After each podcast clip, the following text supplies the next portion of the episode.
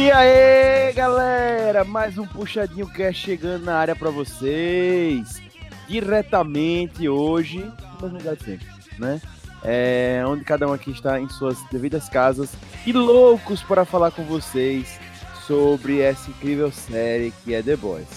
Belezura, é, o, a, o programa promete ser muito bom, certo? E posso dizer para vocês aqui um pequenininho spoiler né? Desse programa aqui a gente tá pensando em fazer uns reggae, uns esqueminha, umas coisinhas legal, justamente, uns é uns reggae, é umas coisinhas legal para vocês depois terem um apanhado geral, não só com The Boys, mas enfim. Vou deixar aí a surpresa para você ficar ligado nos próximos episódios do Puxadinho Cast. Beleza, galera? E para falar dessa série da Amazon Prime, certo? Que tá fazendo, tá dando um, um remeleixo que tá dando um ziriguidum. Nós temos aqui hoje o nosso querido PH Santos, porque todo podcast que se presta tem o seu PH Santos. E aí, PH? E aí, galera, se vocês acharam que o Superman nunca tinha um dia de fúria, vocês têm que ver o Homelander. É verdade mesmo, verdade. E também temos aqui hoje o hater mais hater do Brasil, nosso querido Lucas Hater, voltando que semana passada ele não estava aqui. E aí, galera, sentiram minha falta? Não! É, enfim, não se metam com o Homelander. Beleza. Se a, a partir de agora, eu quero deixar claro aqui que se os nossos próximos dois convidados falarem do, do Homelander, do Homelander, eu saio desse podcast, beleza? É bingo. Porque, né, pelo amor de Deus, tem um personagem muito mais legal e ninguém tá falando, mas enfim. Querido Vai se arrombar se você estiver falando do The Dipper. Não. Não. É, ah, e. Enfim, é, é só já, cara. Já soltando, já soltando um spoiler, tipo, um dos personagens mais queridos lá era aquele. O que ficava invisível. Meu Deus, qual a graça. Mas enfim, querido Rob Teles, ele que para mim, no fundo do meu coração, ele é realmente o hater dos haters. Querido Rob Teles, e aí? Se o Homelander fosse brasileiro, ele seria o Faria Lima. Ai, Nova, no, Nova Sicílias. Meu Deus. Santa Cecílias. Santa aí, Cecílias, isso aí. Aí seria outra pessoa. É, pois é, mas enfim. É, e ele, que esteve perdido lá na Rússia, ele que há tempos eu sinto saudade, ele que eu tive que mandar buscar encontrarem ele nas terras mais gélidas da Rússia. O nosso correspondente diretamente da Rússia. Querido Gigovski, seja bem-vindo novamente o bom filho ao lá torna. Aí, não falei do Homelander? Muito bom, Toma, é verdade. Enfim, depois da estreia de Frozen, ele finalmente foi liberado, né? Ele que fez umas pontas no filme. E que seja bem-vindo novamente. Estou muito feliz de ter aqui. É fantástico. Eu que agradeço. Bem, feitas as apresentações, roda a vinheta.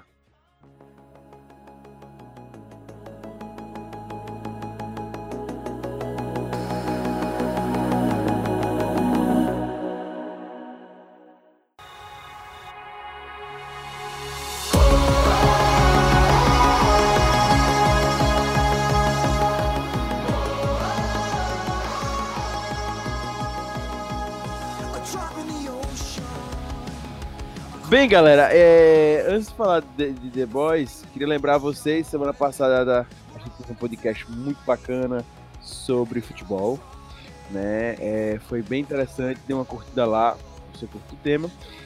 E queria dizer que eu ainda não superei, ainda não superei o Rob Telles fazendo as vozes do Beyblade News. Estou ansioso pelo, pelo episódio 2, porque aquelas vozes eu fico só ouvindo aquele início 500 vezes. Maravilhoso, né? todas é, as vezes muito, muito eu fico me perguntando quem é que aceita lançar aquilo. Bem, baseado em um quadrinho no meio underground, a série The Boys da Amazon Prime Video vem ganhando cada vez mais fãs, galera. Não só pela violência gráfica, né, que rola muito na série, pelo tom de humor ácido tão característico da obra e tampouco pela presença de Cal Urban, que fantástico, viu? O sucesso se deve muito por questionar os atuais ícones da cultura pop e cinema dos últimos 10 anos, os super-heróis. Como tantas vezes a gente já falou aqui de super-heróis no cast, inclusive. Como seriam esses seres em um mundo similar ao nosso, onde tudo se resume a negócios e dinheiro? E quem poderia ter o controle quando os supers estão por aí. Beleza? E vocês já sabem quem tá por aqui hoje. E eu já começo dizendo que eu só ouço quando eu tô por aí, quando eu converso com a galera, uma série indicação. Né? É, eu confesso que, tipo, Rob Teles indicou aqui, no Puxadinho. É, eu já fiquei, opa, né? PH Santos também já tinha me comentado e tal. Depois o hater e todo mundo também que eu vou conversando vê The Boys. Tá tipo um discurso uníssono falando indicação. Ah, me deu indicação de série. The Boys, The Boys, The Boys, The Boys. Né? Inclusive, eu acho que é, o The Boys ainda deu uma levantada muito grande na Amazon Prime, porque todo mundo tá querendo ver The Boys. Mas enfim, na Prime Video. É isso. E a gente não tinha como deixar de trazer para vocês essa série que realmente tá um fenômeno. Beleza? Bem, galera. E aí para começar essa essa a discussão de hoje, vamos começar tocando no assunto negócios e ações, beleza? A série ela ela traz realmente, como a gente falou aqui, os super-heróis no centro, mas no centro de um mundo real, um mundo muito próximo ao nosso onde as pessoas têm seus lados bons e ruins, não são como os super-heróis do quadrinho da Marvel, da DC e de outras editoras, que por muitas vezes mostra mais o lado bonzinho, mesmo o tipo Homem-Aranha, que mostra o lado humano dele, mas é um lado humano mais bonzinho. E aqui não. Né? E nem as pessoas são tão boazinhas, tipo, ah, o lado ruim da sociedade fica só com os vilões. Não. Aqui fica com as pessoas também. E aí temos os negócios e ações. Os heróis de The Boys são lidados como produto e renda. Né? A alerta spoiler, né? Tem uma empresa que tá por trás desses super-heróis. A Vault. Mantém, a Vault. Que mantém esses super-heróis. E é, é a... não é spoiler, né? Isso aí é logo no início da. Logo no início da série. É, bem a né? primeira cena da série. série, é. Então não é tanto spoiler, não. É importante lembrar que vai ter spoiler nessa porra, então se você não quer spoiler, foda-se. Pois é. E aí eu já queria começar a abordar com vocês. Isso pra mim, como vocês falaram, é o início da série e já começa a trazer o mundo real. Que se existissem super-heróis, eles provavelmente estariam agrupados é, em uma empresa. E como é que vocês veem que a série está abordando isso? O que, é que vocês acham? O lance do The Boys tem duas coisas, né? É... Primeiro, o que tá de frente para a série, né? O que a série representa na, no seu primeiro plano e no segundo plano, né? Em primeiro plano, é uma sátira aos super-heróis, né, etc. E também um pouco. Mas o que acho que é o maior é uma crítica à, à sociedade de consumo que a gente tem hoje, já desenvolvida há muito tempo, obviamente, mas que a gente vive na sua fase, vamos dizer, ultra, né? Ultra capitalista nesse momento e de exacerbação dessas questões. Então, o que a série faz é basicamente pegar esses seis que já são ícones de consumo hoje. Quando a gente fala de cultura pop, cultura geek, hoje é muito mais. Virou-se uma sociedade basicamente de consumo. Né? Hoje você não é geek, às vezes a pessoa se acha geek não por conhecer muita coisa, ou ler muita coisa, ou se especializar em alguma coisa, enfim ou por gostar muito daquele universo a ponto de consumir, não consumir como produto, mas consumir como conteúdo, como cultura. Muita gente às vezes diz que é fã ou tal de alguma coisa, mas é basicamente só para consumir mais. Né? E isso acabou consumindo, sei lá, 30 camisas do Flash, entendeu? Uhum. Enfim, sem nunca às vezes ter lido Flash, tá ligado? Então, assim, eu não sou, não tô aqui pra cagar a regra de ninguém. Todo mundo consome o que quiser, enfim, dinheiro de todo mundo faz o que quiser com o que você tem. Só que a gente é estimulado, ou é estimulado a muitas pessoas produto, é, a consumir as coisas como tudo como se fossem produtos. E é isso que o The Boys faz, né? Ele exacerba essa questão do, do super-herói, que são os ícones de consumo hoje, no mundo ultra consumista. E eles sendo tratados literalmente como produtos. É, essa, essa é a primeira coisa que o que traz. Então você vai ver, poxa, trazendo, ah, vamos trazer. Primeiro que é uma empresa privada, né? O, a Volt, empresa privada e que cria esse, que criam super-heróis, né? Tratam os super-heróis, dão assessoria de marketing, branding dos super-heróis, né? E aí você vê sempre, tipo, tudo é e, e, eu acho muito legal isso do, da série. Eles mostram realmente, tipo, ah, o super-herói que tá mais em alta vai fazer tal campanha. Tem um acompanhamento muito grande de- da empresa de tudo que, de tudo que tá rolando, Tudo. né? Nas mídias Tudo, e tal. Qual super-herói se encaixa mais em tal sociedade?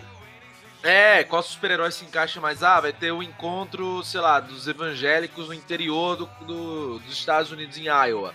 Ah, vamos levar tal personagem porque ele se adequa a tal público, porque ele tem Uhum. tal origem.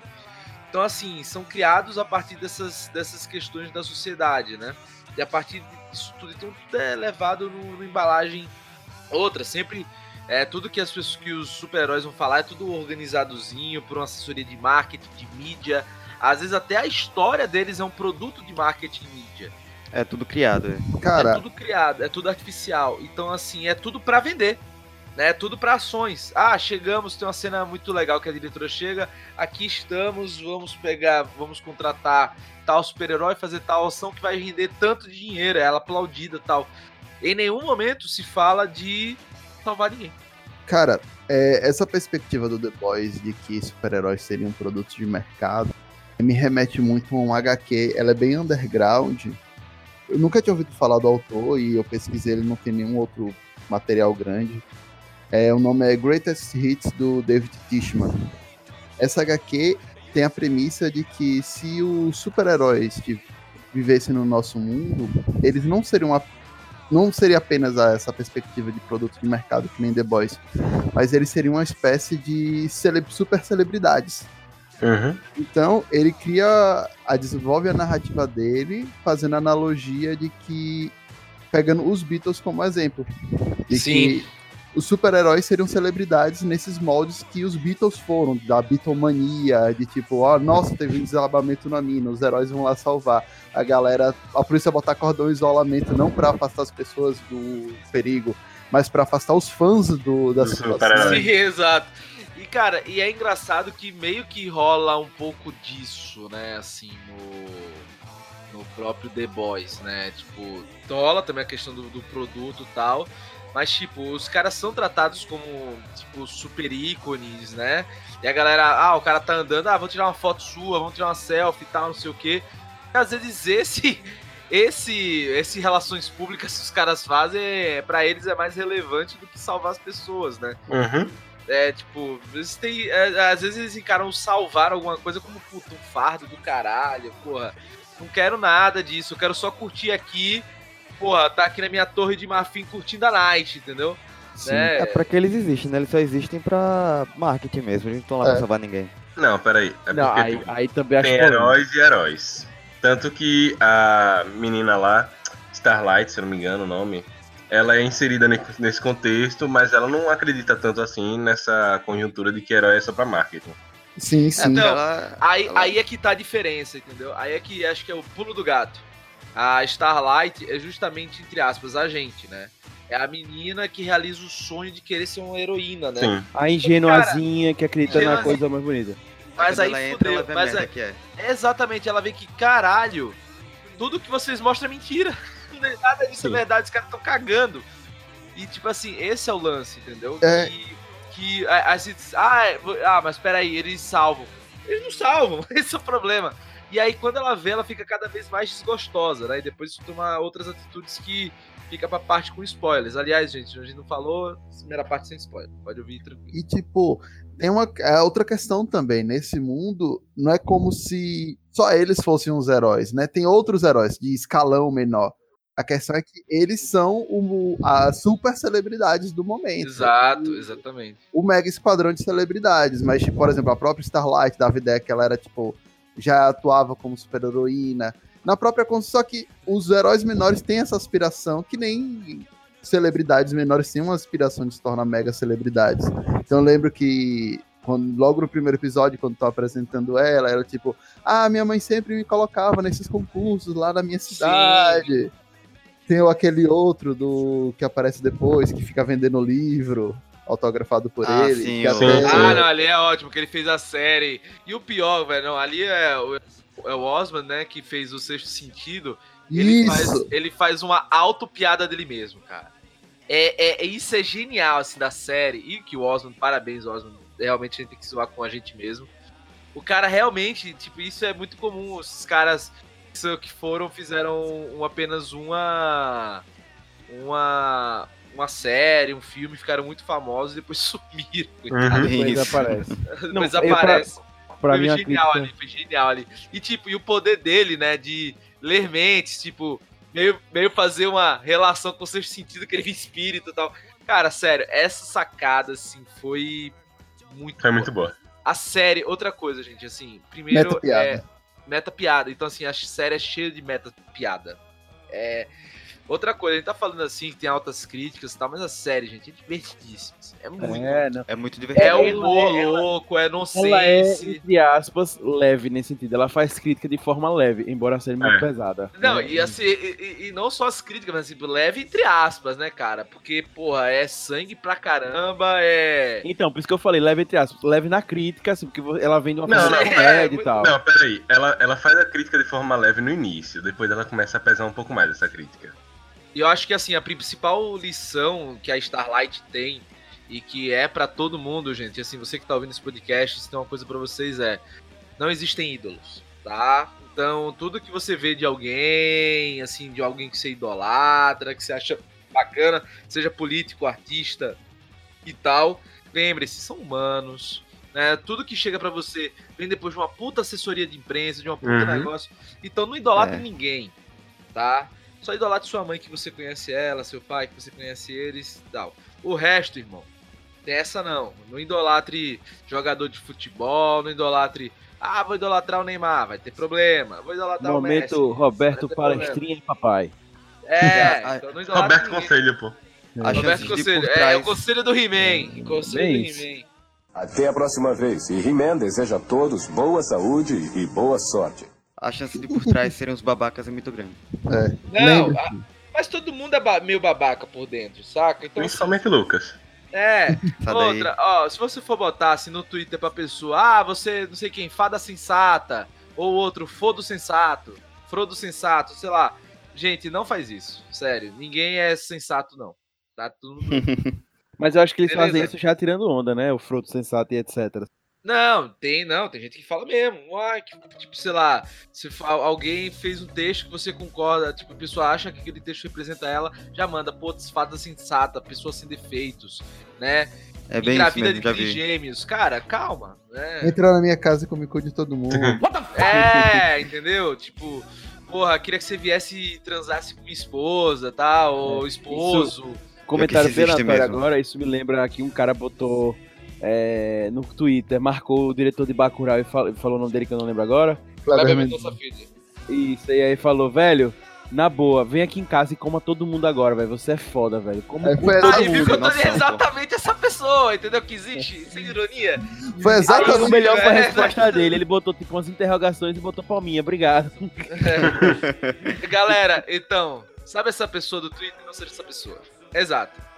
Mas vai lá, vou- continua, continue. Não, e pegando até o ponto que, que Go- Gigovski falou, eu vejo que tipo, a- a- tem os heróis menores e tal, mas a série não dá ênfase e não sente e a gente não sente falta, porque pra mim aquilo também, apesar de estar mostrando os, os anti-heróis, mas é um grande é, pay-per-view que a gente tá tendo ali, um grande reality show que a gente tá fazendo com os super-heróis, que a gente tá acompanhando eles, Uhum. a- eles estão sendo entretenimento pra gente também. E a série, pra mim, mostra a gente acompanhando eles nesse sentido. Né? Então, é um reality show. E esse lance da imagem é tão importante que o. O. Ah, ah, esqueci como é o nome do cara que corre. É, A-Train, A-Train. A-Train. É, A-Train. Mas é, como é esse como é o nome em português dele? É. é é? Trembala. Trembala. isso Trem aí. bala. Isso aí. o Trembala, ele tá tendo que resolver as tretas dele, né? Que, tipo, se as pessoas descobrem que ele tava usando a droguinha, é, ia dar BO. Aí ele vai atrás da menina, encontra a menina, que foi difícil pra cacete. E quando encontra, basta o- os caras falarem: Ei, Trembala tá ali, vai tirar autógrafo. Ele É. tem que parar pra ir atender a galera, porque, tipo, é, velho. Imagem, manter isso aqui. Não, e então, tal. mas, É não, mas é porque ele tava também esculhambando. É é uma cena assim, que ele tá esculhambando a menina, tá espancando a mulher. Então Uhum. ele, ele- ele é um herói, ele não pode ser visto fazendo isso, entendeu? Sim, E, sim. tipo, e, e numa missão não legal. Vamos dizer assim, no mínimo, né? Numa missão clandestina. Então ele não pode aparecer é, batendo em alguém de maneira a levantar suspeitas de atividades que a Volt tem. Sim. Né? Então, assim, foi por isso, né? Foi por isso. Não, então, mas é, mas é isso, né? Só que ele também vai tirar foto, porque ele precisa, não, agora, galera, mas não, ele sai sorrindo. Mas ele é, porque ele tem que, tempo. mas ele tem que fazer. é, não, até porque se ele tem que disfarçar, né? Tem que manter as Exato, aparências. então. Tem que manter as aparências, né? E esse é o nível, né, da coisa. É, não é aquele super-herói do quadrinho que, tipo, as pessoas estão tipo, ah, o Superman, mas ninguém pede autógrafo, nada, e vida que segue, ele vai cumprir a missão dele, ele vai resolver. Não, agora, agora, agora, o que é legal é o seguinte, isso aí que eu acho que foi o melhor, né?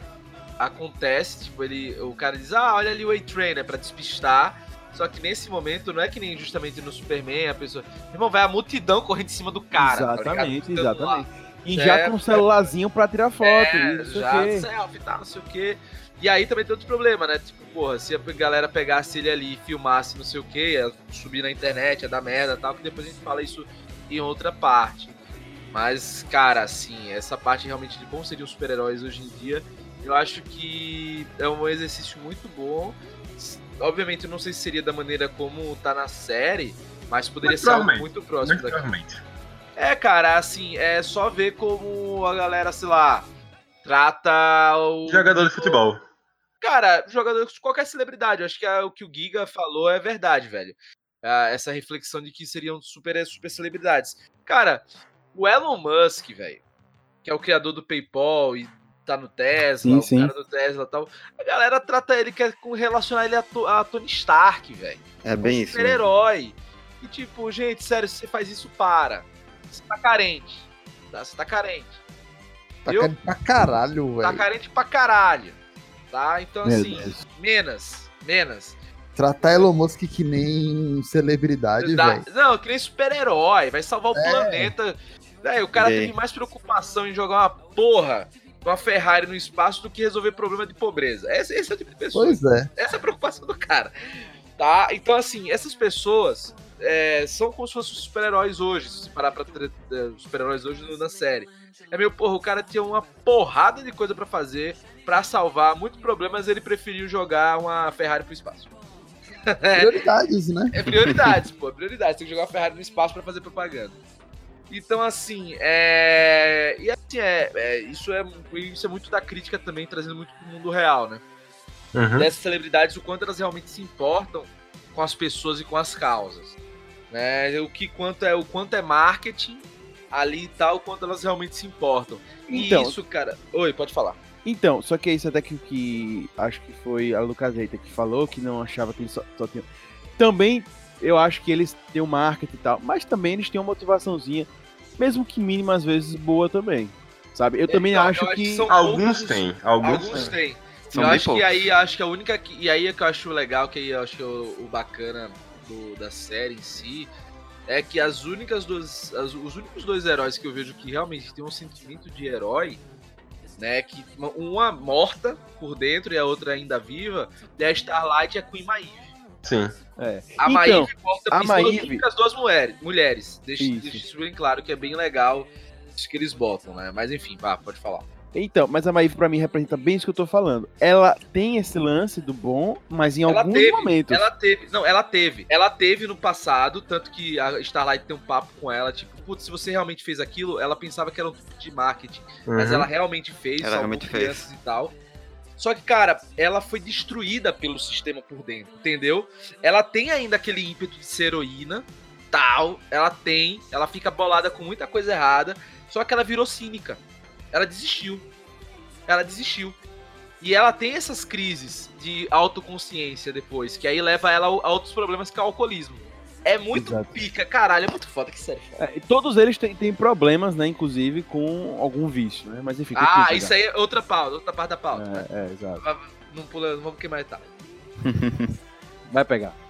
Não, eu só ia falar que, tipo, eu acho que não é nem só a questão de heroísmo e tal. É lembrar que todos eles, apesar de serem heróis, são pessoas, saca? Então, tipo, Sim. não é nem sim. só a Queen Maeve, mas até o The Deep, que eu acho que o mais. segundo mais escroto, porque não tem como su- superar o Homelander. Tem momentos em que você. Ele não ajuda ninguém, claro, ele não tem esse. Na verdade, ele ajuda muito mais Eu os animais vi. marinhos do que os seres humanos. E Só é uma crítica pra galera aí, hein? É uma crítica pra galera aí que vê muito, muito coração no animal e, pou, e pouca humanidade Oi. no ser humano. Então, Fica aí, ó. PH. Diga. Ele só se preocupa em ajudar os, an- os animais marinhos e nem isso ele consegue. Nem Então, você consegue, coitado. é Mas, verdade. mais do que isso, é um momento que, tipo, até o momento com a psicóloga dele, de lembrar que até ele, que é tão escroto a nível humano, tem um, tipo, sentimentos, tem a Uhum. fórmula de pensar. Ele se sente meio que uma cota ali no The Seven. Então, tipo, até qualquer herói ali, tirando o Homelander realmente, que ali não tem salvação, tem um pouco de humano. E, e- mas assim, continuando o que eu tava falando, por exemplo, a Maeve pra mim mostra isso, naquele momento do avião mesmo.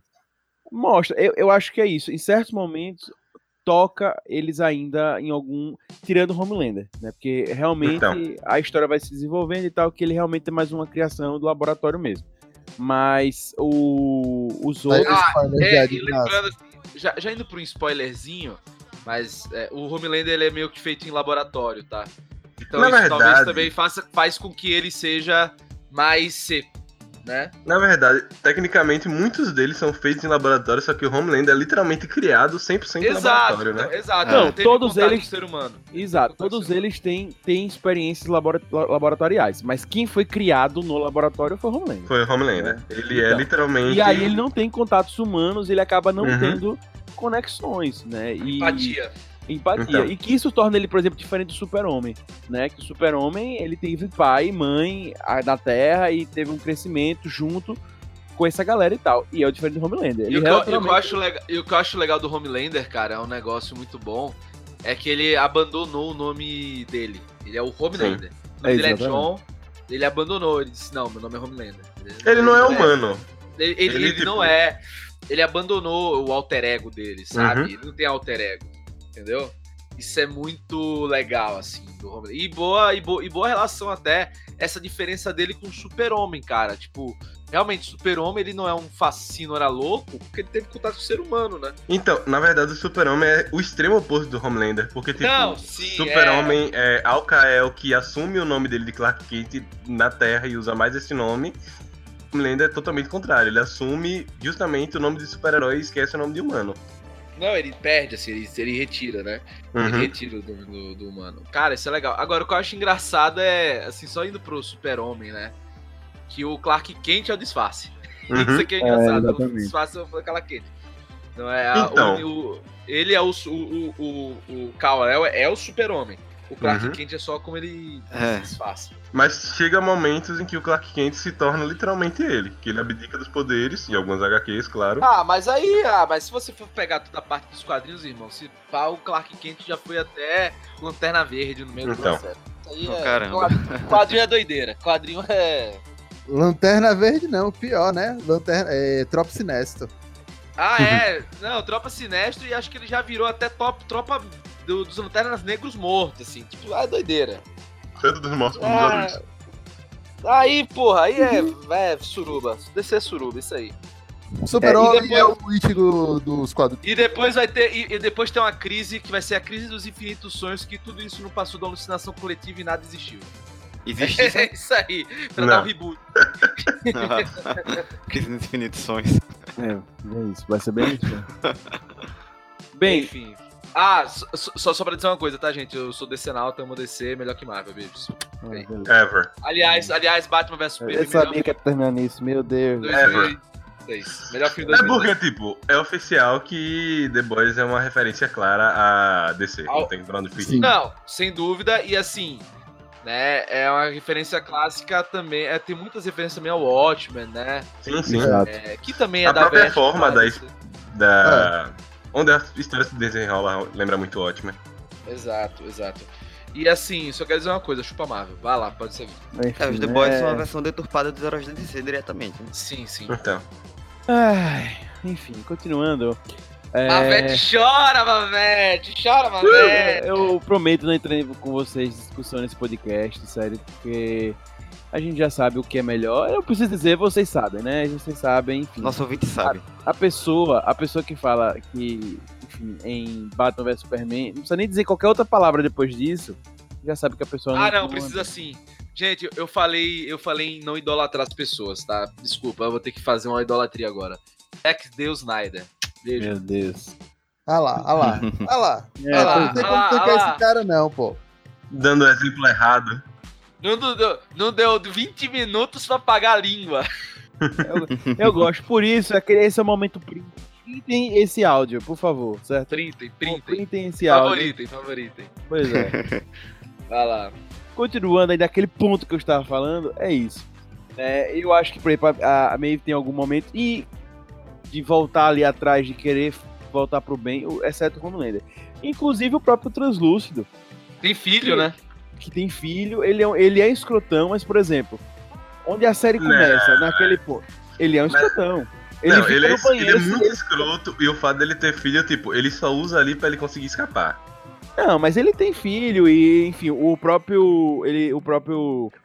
É, a. a é, eu sempre esqueci o nome da. Starlight. Starlight. Starlight. É porque ficou meio português inglês aí. A Starlight, ela fala, né, que ele ia visitar e tal, porque a gente também não vê esse outro lado. A gente, é como eu te disse, a gente tá no reality show, né, e a gente tá vendo muitas vezes a parte de chamar atenção. Mas então, Tirando o trem, o trem bala, que a gente realmente acompanha mais o relacionamento dele ali, os outros a gente acompanha, mas mesmo a, a Maeve, que mostra a relação dela com, com, a, com aquela menina, mas é muito superficial, não entra muito em detalhe, porque a ideia é ser reality show.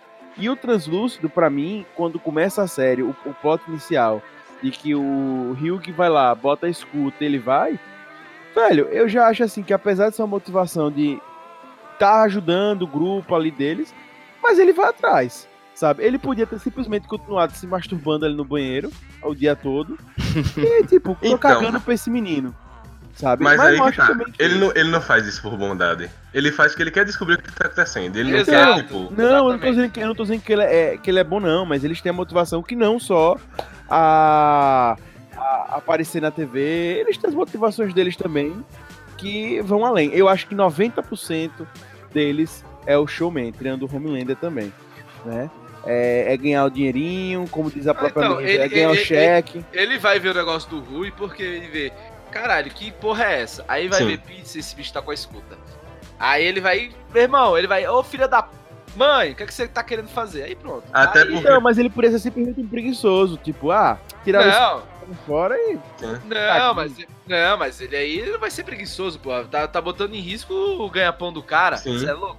Cê é Até louco? porque tá uma dele. discussão muito grande entre a, a. Como é o nome da empresa? Volt e o governo. Em Exato. questão a liberação dos heróis. Então Calma, jovem, isso aí, isso aí é pra mais É, pra e- frente. e nesse é feita início- pra ser E nesse início ainda não tá em debate, né? Isso vai mais pra frente, né? É, logo nesse plot inicial, essa discussão ainda não tá, não tá rolando. Não, a discussão tá rolando, só que ainda não foi nos apresentada. É, exatamente, isso mesmo. Na verdade, eu acho que no início ainda não, eles estavam preparando ali, né? Mas, Não, não, já tava, não, já tá, tava tá em tramitação. em tramitação, só que aí a gente só é apresentado mesmo depois. Uhum. enfim.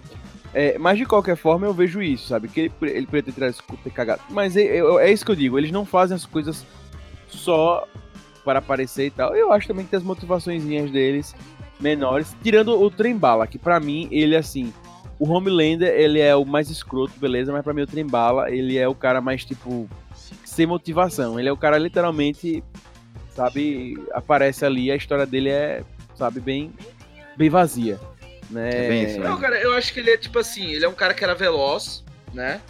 Só que ele tem um problema, velho. Ele tá sempre. Como a habilidade dele é só velocidade, né? Uhum. Assim, claro, todos têm meio que super força, né? Todos os supers têm meio que super força, mas em diferentes níveis. Mas assim, o grande lance do A-Train é a velocidade. Ele tá sempre tendo a competição de ter sempre alguém mais rápido. Sim. Então Exato. essa é a preocupação dele. Ele, caralho, eu vou perder, eu posso perder meu lugar no set pro outro mais rápido.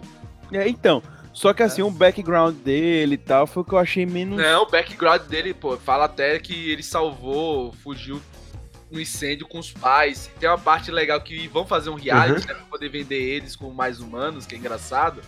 Que aí ele começa a falar essa história, aí a mulher, do, a diretora diz: corta, corta. Então, essa história é muito triste. É muito bad vibes. Caralho! Que do cara. Tipo, ele é aquele cara. Diga. E eu acho legal também que eu, eu discordo que ele não é bem, traba bem trabalhado. Acho que ele é muito bem trabalhado. Ele é um cara que você vê que tem um relacionamento que ele não pode assumir. Uhum. porque- por questão de marketing. Ele é um cara que é viciado, mas ele é viciado porque ele precisa competir, ele é viciado Sim. em doping. Que aí a gente vai depois ir pra outras coisas. Mas, cara, é muito. então, Eu não acho que é bem, bem trabalhado. Eu não acho que o background dele é o mais. Ah, você falou da história aí. Mas é essa a situação da história dele é nesse momento quando tá gravando o filme. É diferente da Maeve, que ela vai lá, mostra a relação dela com a menina. Mas o então, Homeland, que tem o- a- os diálogos, apesar de rápidos, mas existem. O Trembala é o que. Não é que eu tô dizendo que foi mal trabalhado, não. É que eu acho ele o mais, o mais raso dos personagens. Entendeu? É Eu acho, eu acho que ele é complexo, sim. Eu, acho que eu ele... também acho que ele é bem complexo, velho. Porque ele é aquele cara da periferia que, tipo, Exato. conseguiu uma oportunidade de ouro, Exato. abre aspas, Isso. e que não quer abdicar dessa oportunidade, mesmo que tenha que passar por cima de outras pessoas. É, na verdade, to- todos ali tem, tem, tirando o Homeland, a maioria desse, tem esse perfil. Então, mas Né? aí você Divide a- pega a perif- um cara. Não, mas nem aí tanto, você pega. nem tanto. O The Deep, não. Então, Uhum. eu, a, A maioria, a maioria, né? A própria Maeve também não tanto. Ela tem É. uns problemas Não, com a álcool. Maíve, né? a Maíve fala que ela, ela não era. Ela não tinha grana. Tem, tinha um outro Não, tipo mas, mas ela vivia bem, velho. Ela vivia com a irmã. Ah, ela isso- tinha uma, uma normal, uma sociedade normal. Só que o cara vem literalmente da periferia, pô. Você tira é. até pelo namorado dele. Que ele não pode assumir justamente por causa Exato. disso. Exato. É, nenhum deles pode assumir relacionamento, inclusive, né? Na verdade. Exato, sim. A não ser Uhum. que seja entre eles por questão de Isso. marketing. Que foi o caso da Maíve E Homelander. Exatamente. Então, isso aí é, é outro negócio que é de todos, né? Enfim. E o que, que vocês veem nesse cenário? Como é que vocês imaginam que seriam, tipo, os heróis brasileiros? Né? Parte dessa realidade de, de grana mesmo, né? Como é que seria, tipo, se existissem pessoas com superpoderes na sociedade nossa é, e que precisam também de grana, né? E aí saindo bem mais da realidade americana, né, vindo para a sociedade brasileira, imaginando, por exemplo, o Trembala vindo, sei lá, uma favela no Rio, é, enfim, um, algu- alguém vindo, um translúcido vindo do sertão, sabe? E aí, o que, é que vocês imaginam? Só pra gente fazer uma, uma viagem aqui. E lembrando da questão dinheiro. Uma viagem bem viajada mesmo. É. Eu acho que rolaria um, sei lá, um, um Aquaman da vida e vi- viveria assim numa comunidade ribeirinha. Uhum. E Ele seria o. o o Boto. é o o, Boto, É o Boto, o Boto. do Rio São Francisco, pô. Ai, É ai, o, é- o Boto do Rio São Francisco. pô. Tem que ser, tem que ser o Rio São Francisco. o cara, o cara da velocidade, assim, entregador de rap. perfeito, perfeito. O nome dele seria Self-Made. Self-made man. Self-made. Empreendedor de si mesmo, seria o nome dele. É. que mais? É. Deixa eu ver. O. Porra, mas aí vai. Aí tem o Luciano Hucker, que ele voa, tem muito poder e aspira a megalomania. É o Luciano Hucker. E faz papel de bonzinho, mas na verdade é um rico que destrói. Qu- Quando ele fica com raiva, ele vira um tucano. Exato! Muito boa. Não, genial, essa foi. Essa foi. Eu acho que a gente pode terminar por aí. Pode um, aí. parênteses, um parênteses aqui, vocês querem receber um processo, né? Se um dia Luciano Huck ouvir isso, né? Bem isso. Eu Ah, não, só é. pra constar, é Netinho que tá falando isso. É Rob É. Teles. Porque ele é nosso testa de ferro, então foda-se. É, É. processo aí. É, beleza. Ele é nosso, Deni, nosso Danilo Gentili. Tá, eu sou o nosso Danilo Gentili. É, enfim, é... Meu Deus, se chamar Danilo Gentili tá duro, hein, hoje. Né? Mas voltando, é, o... Mas enfim, acho que é isso, cara. Não tem muito o que fa- falar, não. Acho que seria muitos personagens, assim. Acho que... A Queen, a rainha, quem vocês veem que Isso aí, faço ideia. Faço ideia. Não vou... ma- Mas devia ter, sei Sei. lá, o cara super forte ser jogador de futebol também. Né? Seria lutador de MMA. É, caralho, porra, boa. Isso mesmo. É. José Aldo. José Aldo é o super-herói super brasileiro. Minotauro. Minotauro, porra, Você porra. veja que depois da, da, da Caralho, o ameaça cara de tem pro- nome de super-herói. O cara tem nome de super-herói, velho. É. Vocês Caralho. vejam que depois da ameaça de processo aqui, os comentários ficaram relativamente mais Então, né? Eu Mas Não, não, mas Minotauro, ele, ele ganhou coisa na vida. Ah, não sei o que. É, mas tá ele é vendo? forte, velho. Ele é. forte, porra. É, porra o cara, o cara é super-herói brasileiro. O cara era fodão, pô. Só se lascou aí no, no fim da carreira dele, né? Lesão de luta. Mas é a tendência de todo mundo que luta é terminar a carreira. fudido, Zoado, né? Zoado, né? Porra, Não tem a, outra orelha, a orelha parecendo uma batata doce, né? É, todo lutador é. tem a orelha zoada. Parecendo a batata doce. É só você tipo. É a orelha do Freeza, pô. Do Freeza não, do Majin Buu, que é só tipo o buraco do ouvido mesmo. É, É, tipo cara, isso, é é. foda. Nossa, mas enfim, é isso aí. Passa pra próxima aí. Bem, um lance que o Rob Teles é, comentou foi justamente o Trembala ter esse lance da competição, né? Que ele tá sempre competindo. Eu não lembro o nome daquele outro cara que apareceu. Inclusive, ele ganha a corrida, pra quem não vê spoiler, ele ganha Uhum. e tal. Com, tem que usar o. A droguinha Composto dele lá. É, a droguinha dele lá. Só que depois ele quebra a perna, inclusive, e ele vai pro ostracismo, né? Mas tem uma necessidade deles estar sempre se provando, né? E meio que isso faz uma reflexão, obviamente, da nossa sociedade, né? Que a gente tá sempre tentando se, se provar. Só que o que eu acho mais legal é que eles levam isso pro conceito dos super-heróis. Uhum. Porque a gente tá acostumado a vida inteira a o super-homem é o super-homem. Entendeu? E ele vai ser sempre o super-homem, independentemente da versão. Vai É, não vai surgir ter sempre ninguém um melhor. vai ter sempre, é, vai ter sempre um super vilão que vai questionar esse poder dele, papapá, papapá. Mas o super-homem é o super-homem. Né? E a gente cresceu com os heróis, inclusive, não envelhecendo. Porque as quadrinhos vão se renovando, obviamente. Uhum. Mas enfim. E o The Boys, eles trazem muito isso, essa necessidade de estar sempre se provando. É que, novamente, né, o que é que acontece, né? Citando o menino Hayek, né, na sua... no seu livro Caminhos da Servidão e tal, a sociedade que ele vislumbrava era muito a sociedade em que os seres, né, os, os participantes, os indivíduos, seriam competidores entre si, né, e a partir dessa competição iria se aprimorar e tal, né, essa era a ideia de sociedade do menino Hayek em 47, escreveu o livrinho. Qual, qual, qual o problema dessa, de- desse lance? É que realmente acaba essa visão é extrapolada para hoje. Né? A visão que a gente tem é que todo mundo é um produto.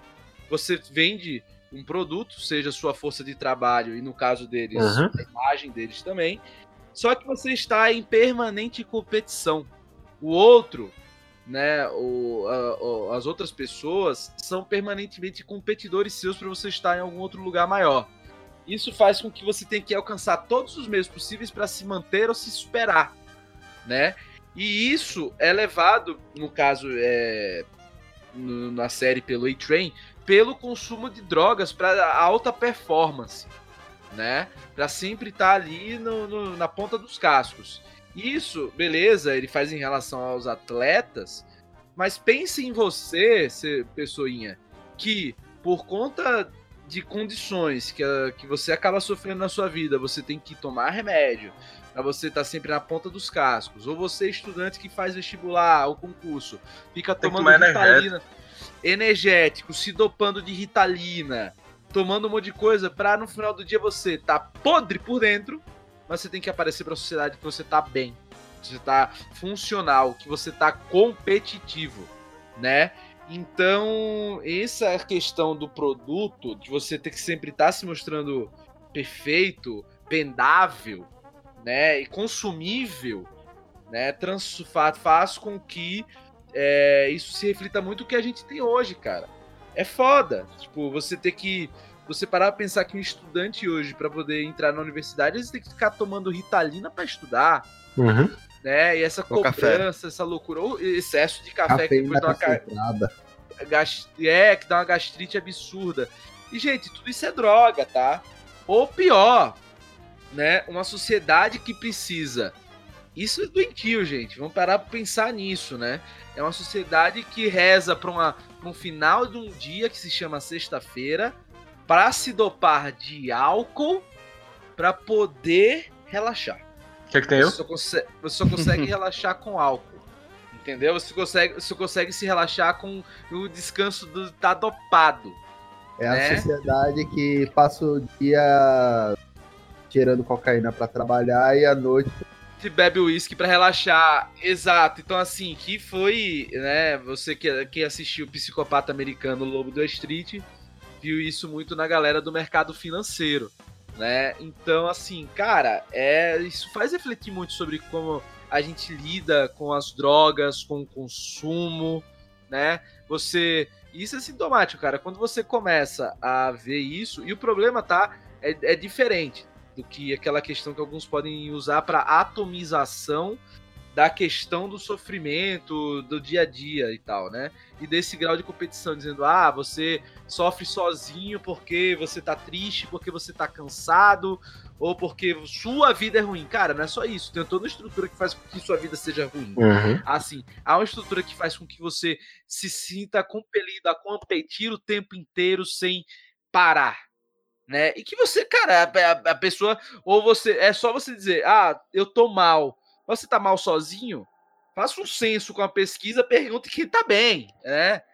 E, e, a normalização do estar mal e ter que se dopar para você estar tá bem, e não só a normalização, mas a glorificação desse estilo de vida, né? Coaches aí, a, a, a roda aí, de, né? Coaches de esquina, que falam né, trabalho enquanto eles dormem, né? Sem sacrifício, sem dor não há ganho, no pain no gain.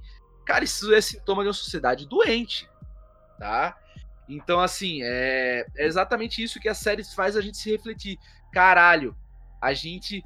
O cara veio da periferia, cresceu pra caralho, mas para ele se manter ali, ele tem que, velho, se dopar, ficar. Não basta ele vencer. Não basta ele vencer, ele tem que se fuder, tá ligado? É, enfim, eu acho que essa é um pouco da reflexão que traz esse esse esse, é, esse pensamento que a gente tem muito hoje, que tá cada vez mais ganhando força, né? Ainda tem mais coisa por trás, só que se falar agora vai adiantar a pauta, então melhor não. É, fica pra próxima, que, gente. Porque tecnicamente o Homelander tá ali, tipo, de mão beijada e continua ali de mão beijada. Ah, é. Mas aí é, é, é próximo tema. Então. Ele é o que manda ali, né? Eu não sei, eu não sei se ele é o que manda. Ele é o que Ele causa... manda no Seven. Não, ele, que não é o que tudo. manda. Aliás, ah, mas você vai pra parte do spoiler. Depois eu falo. É, tem um personagem que aparece no finalzinho que vai que já saiu no trailer. Que caralho, que escolha de ator, meu Deus Uhum. do céu. Eu fiquei. Nossa, eu tô arrepiado já. Eu fiquei. Meu Deus. Quem viu Breaking Bad sabe. Vá, passa aí. Eu ainda nem vi o trailer. Eu também não Porra, vi, não. eu, Eu vi, vi. o trailer da segunda temporada, é bom. É bom. Eu já vi, já. É bom? É bom. Tem um minuto, mas é um minuto gostoso. É. Resumi muita transa de muita gente, é um minuto gostoso. E, e outro ponto que eu acho também fundamental ressaltar é que a, a- a tem essa necessidade de estar sempre à frente, né, os super-heróis, mas também a, a Volt tem que, tem que trabalhar esses heróis para eles estarem sempre sendo os melhores, né? E também escondendo o lado podre deles. Uhum. É. Ravel Einstein, um beijo aí pra você, querido. É, enfim, porque justamente, acho que o- já no, no iníciozinho, né, quando começa a série ali, um dos primeiros arcos, e que vai perdurar depois durante a série também, é o do, do Deep, né, que ele obriga, ele obriga a, a Starlight a fazer sexo oral nele, e nesse momento, né, depois disso ela gera um trauma nela, obviamente, e algumas coisas desenrolam daí.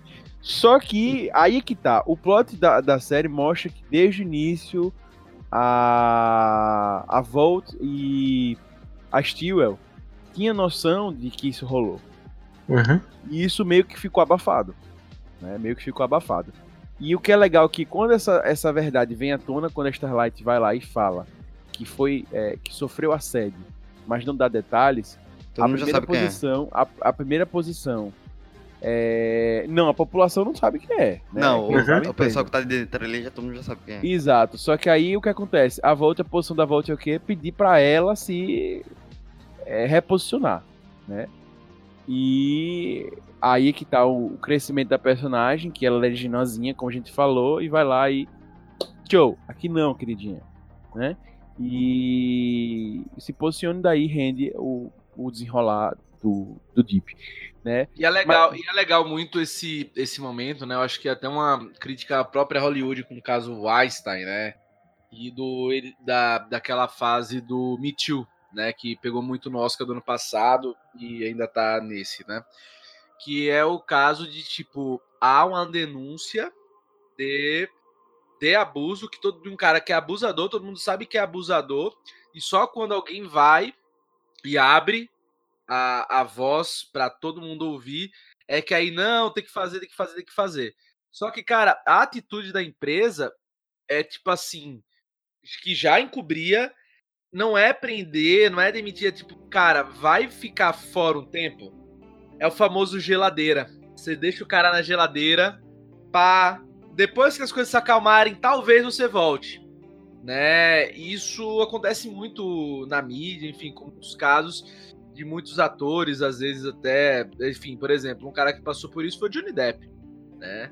Tá, ficou um pouco na geladeira depois do caso lá que ele bateu na na, na mulher Na- dele na e tal, esposa. jogou uísque na cabeça dela e tal. Então, é, foi um dos casos, é um cara que tá ainda nesse processo, né?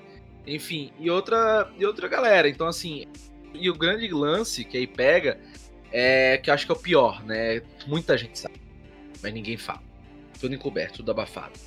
Que é bem uma amostra da sociedade real, né? Isso rola muito, né? É aquela galera que diz, né? Teste do sofá e tal, não sei o quê. É. E, enfim, né? E, o, e agora, é engraçado também que é a parte do The Deep depois. Ele é um abusador, né? Claro. Na parte do poder, né? Dele se sentir mais forte. Mas tem muita questão que, tirando essa parte dele abusar das mulheres e se sentir forte, ele se sente um merda. É. Ele se sente muito merda. É, e ele depois é abusado quando ele. Ele é abusado na Uhum. peça ali. Sim, a- é verdade. Meta a mãozona na, Na guerra dele. na guerra dele, que meu irmão. Ah, Assim, a realidade é, Gente, aparentemente, Então, micro spoiler, tá, gente? Não é muito spoiler, Então. não. aparentemente ele não tem realmente desejo por relações humanas. Sim. Aparentemente ele é incompreendido nessa parte, tanto que rola uma conversa antes da fatídica morte do golfinho, uma conversa entre eles é muito eu, eu ri demais essa morte. Não, é genial, cara, sério. Então. Esse diálogo dele com o golfinho. Foi o é melhor momento da série, velho. Maravilhoso. É maravilhoso. Cara, é muito bom. É muito. É muito.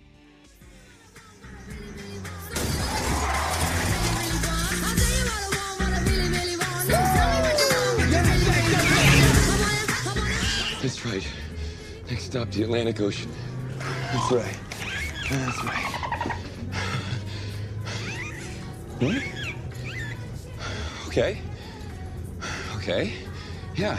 I mean, let's just focus on the escape first, and uh, you know, we can talk about that some other time. Nossa. Que série boa. Enfim. E o ponto é que eu acho que na realidade do do ali, do Supers e tal é que justamente o Deep faz aquilo com a Starlight e ele acha meio que estranho depois ela tá levando aquilo tipo Uhum. tão no âmago dela. Porque meio que isso já rolava lá. Era normal, né? Era É, pra normal ele, e, te- e não só pra ele, aparentemente pras vítimas também, meio que tipo, tu- ela ela era do interior, pelo menos me passou isso. Ela era do interior e não sabia como as coisas Uhum. funcionavam, mas a galera da cidade já sabia que meio que rolava um teste do sofá, a galera meio que fazia pelo sucesso, e é isso aí. E aí quando a Starlight encasqueta com isso, ele tipo, velho, foi só Então, foi só um favorzinho, filhinha, sabe? Tipo, hello. E ele meio que, tipo, estranha quando, quando desenrola as coisas, porque ele meio. tá Mas lembre que tá também. Mas lembre Cara. também que tem uma, tem uma diferença, né? O, pelo que eu deu a entender, o The Deep ele abusava das mulheres, só que ele nunca mais voltava a ver. Né? Você abusa uma vez e nunca mais chega a denúncia. Você faz a merda, mas não chega a, né, pra limpar. Não chegava Então, pra ele. sabe o que Aí eu ele- entendi? Ali ele tava todo dia lidando com ela e, porra, ele não tinha, ele não tinha esse, esse, essa aproximação com as vítimas, né? Mas sabe o que eu saquei? Na verdade, o Debbie Deep não, não abusava tanto assim das mulheres. Eu entendi, eu entendi muito nessa parte da Starlight e depois com os comentários deles, que é muito aquela parte que aí já entra um pouco daquela parte do machismo, que foi muito do. Ele fez isso com a Starlight para demonstrar por- poder em cima dela. Tanto que ele fala que ela ia dizer pro Homelander, ele disse que, dizia que, ah não, mas eu que mando aqui. E ele pegava muitas mulheres para demonstrar, ah, sou machão, pá porque ele tinha muito esse senso de inferioridade. Não era nem tanto pelo abuso mesmo, de querer abusar. Tanto que ele engana ela, tanto que ele engana ela, né? Ele, Uhum. ah, eu sou o segundo comando, e ele não era. É, ele tá muito querendo demonstrar o poder, Poder, dele, tempo que é um poder que ele não Exato, tem. exato, exatamente. Tipo, abuso se resume a isso. assim. Não é um, É. Abuso não é sobre sexo, abuso é sobre Não, sim, Sobre sim. poder. Sim, Mas sim. eu tô falando que, tipo, o abuso não foi. Não, não minimizando, claro. Mas o abuso não foi nem tanto assim pela necessidade sexual dele. Foi porque ele queria demonstrar Não, o poder concordo. dele. Só que, só e que é que eu falei. Só que tá tão relativizado isso na cabeça dele que ele achou estranho. Cara, Sim. quando ele vê ele, ela falando na TV, ele tá comendo, tipo, macarrãozinho, a vida dele tá Uhum. tudo. Hum, Tá seguindo a vida normal. comum e tal.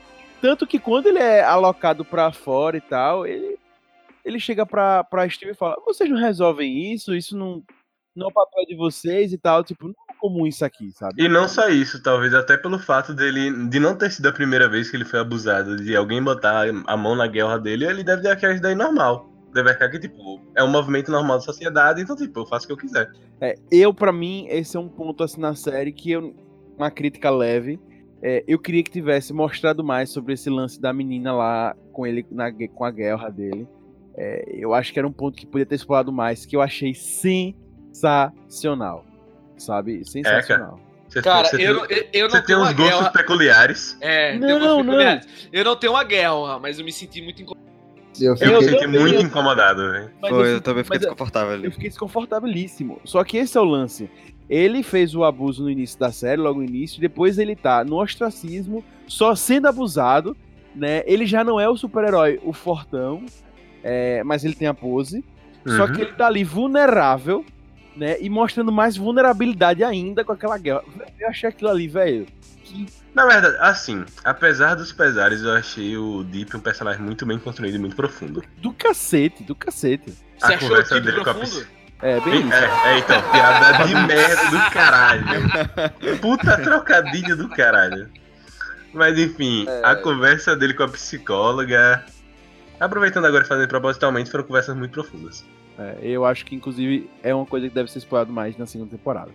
Bem, um outro ponto, gente, que a gente precisa comentar é que há diferenças na HQ pra série. Sim. né? Sim. É, existem algumas diferenças. E a primeira de todas é a mais chocante, obviamente. É, eu acredito que a cena do Deep.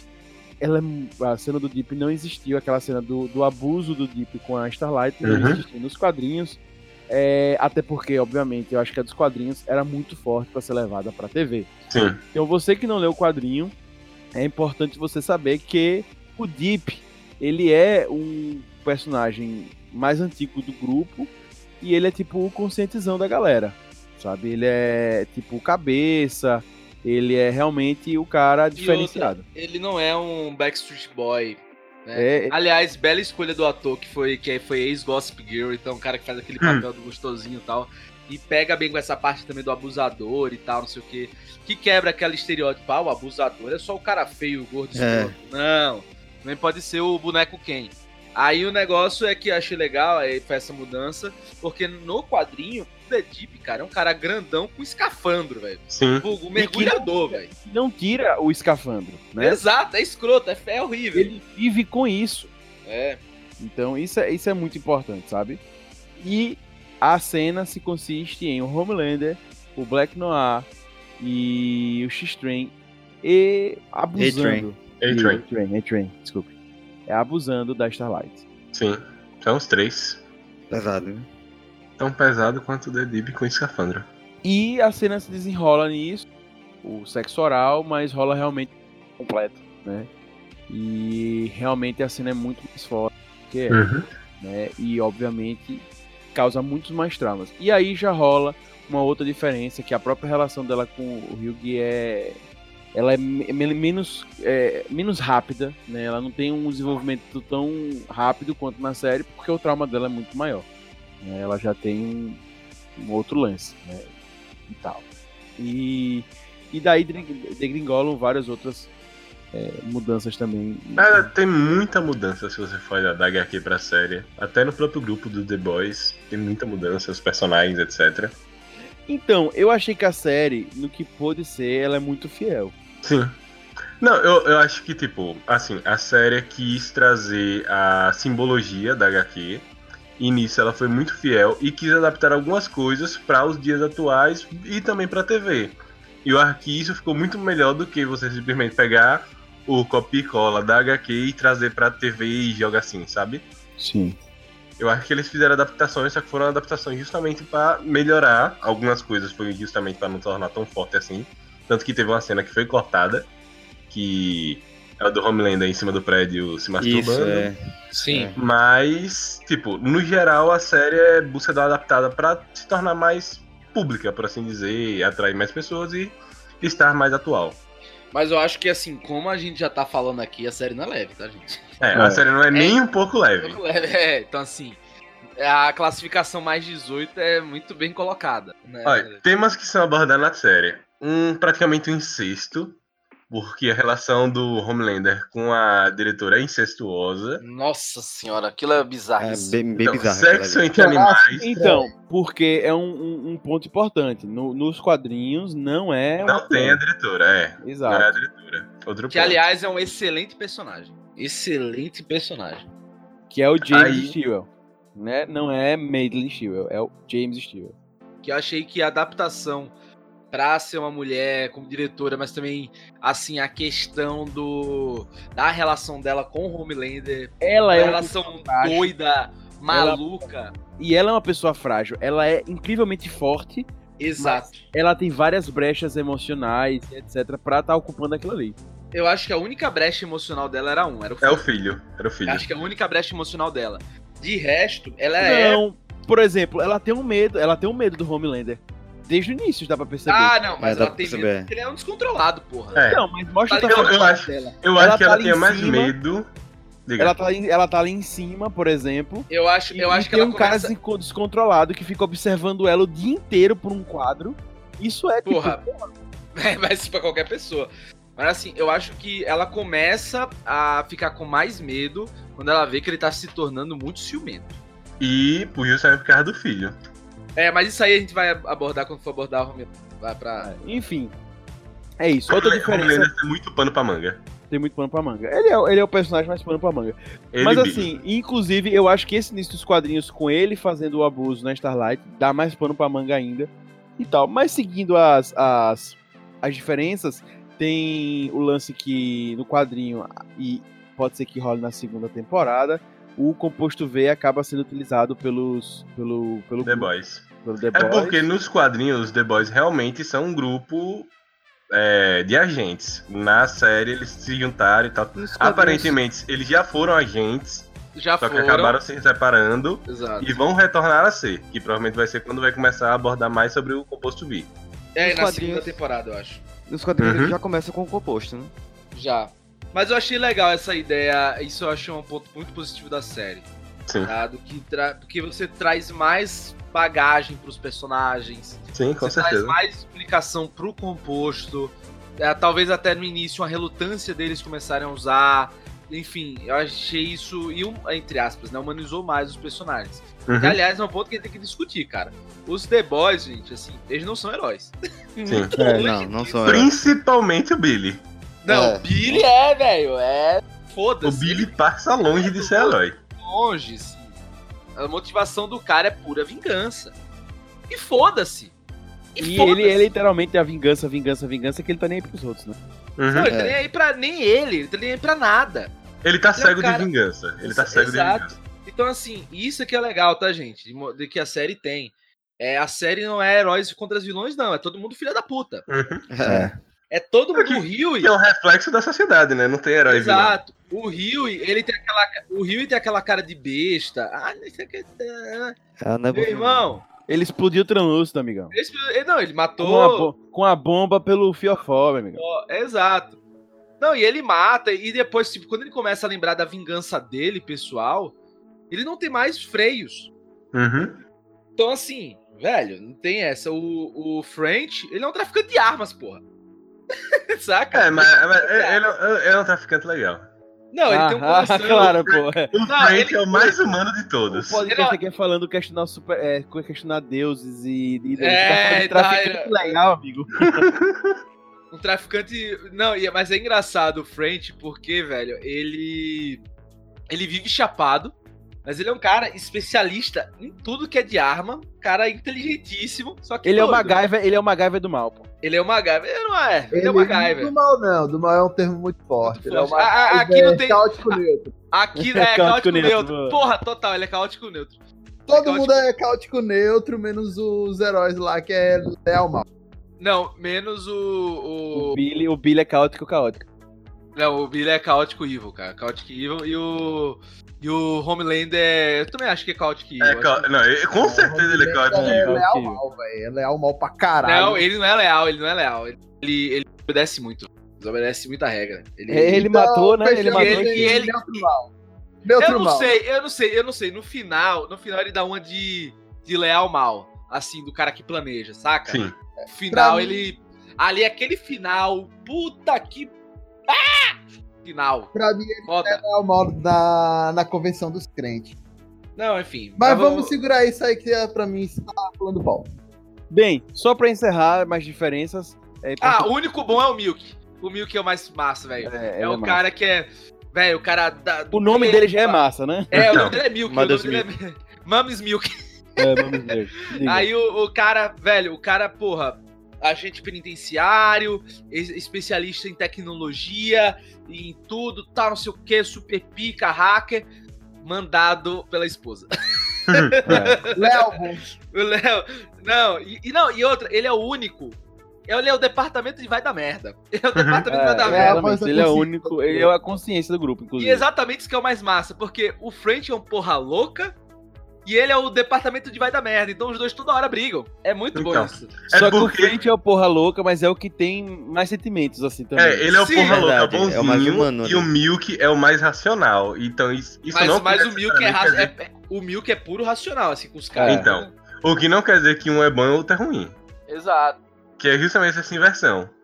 Porque o French, ele tem aquela questão de que ele foi também, tipo, ele sofreu nas ruas de Paris e de Marseille, quer dizer, né? acho que ele é de Marseille, ele fala que ele é de Marseille.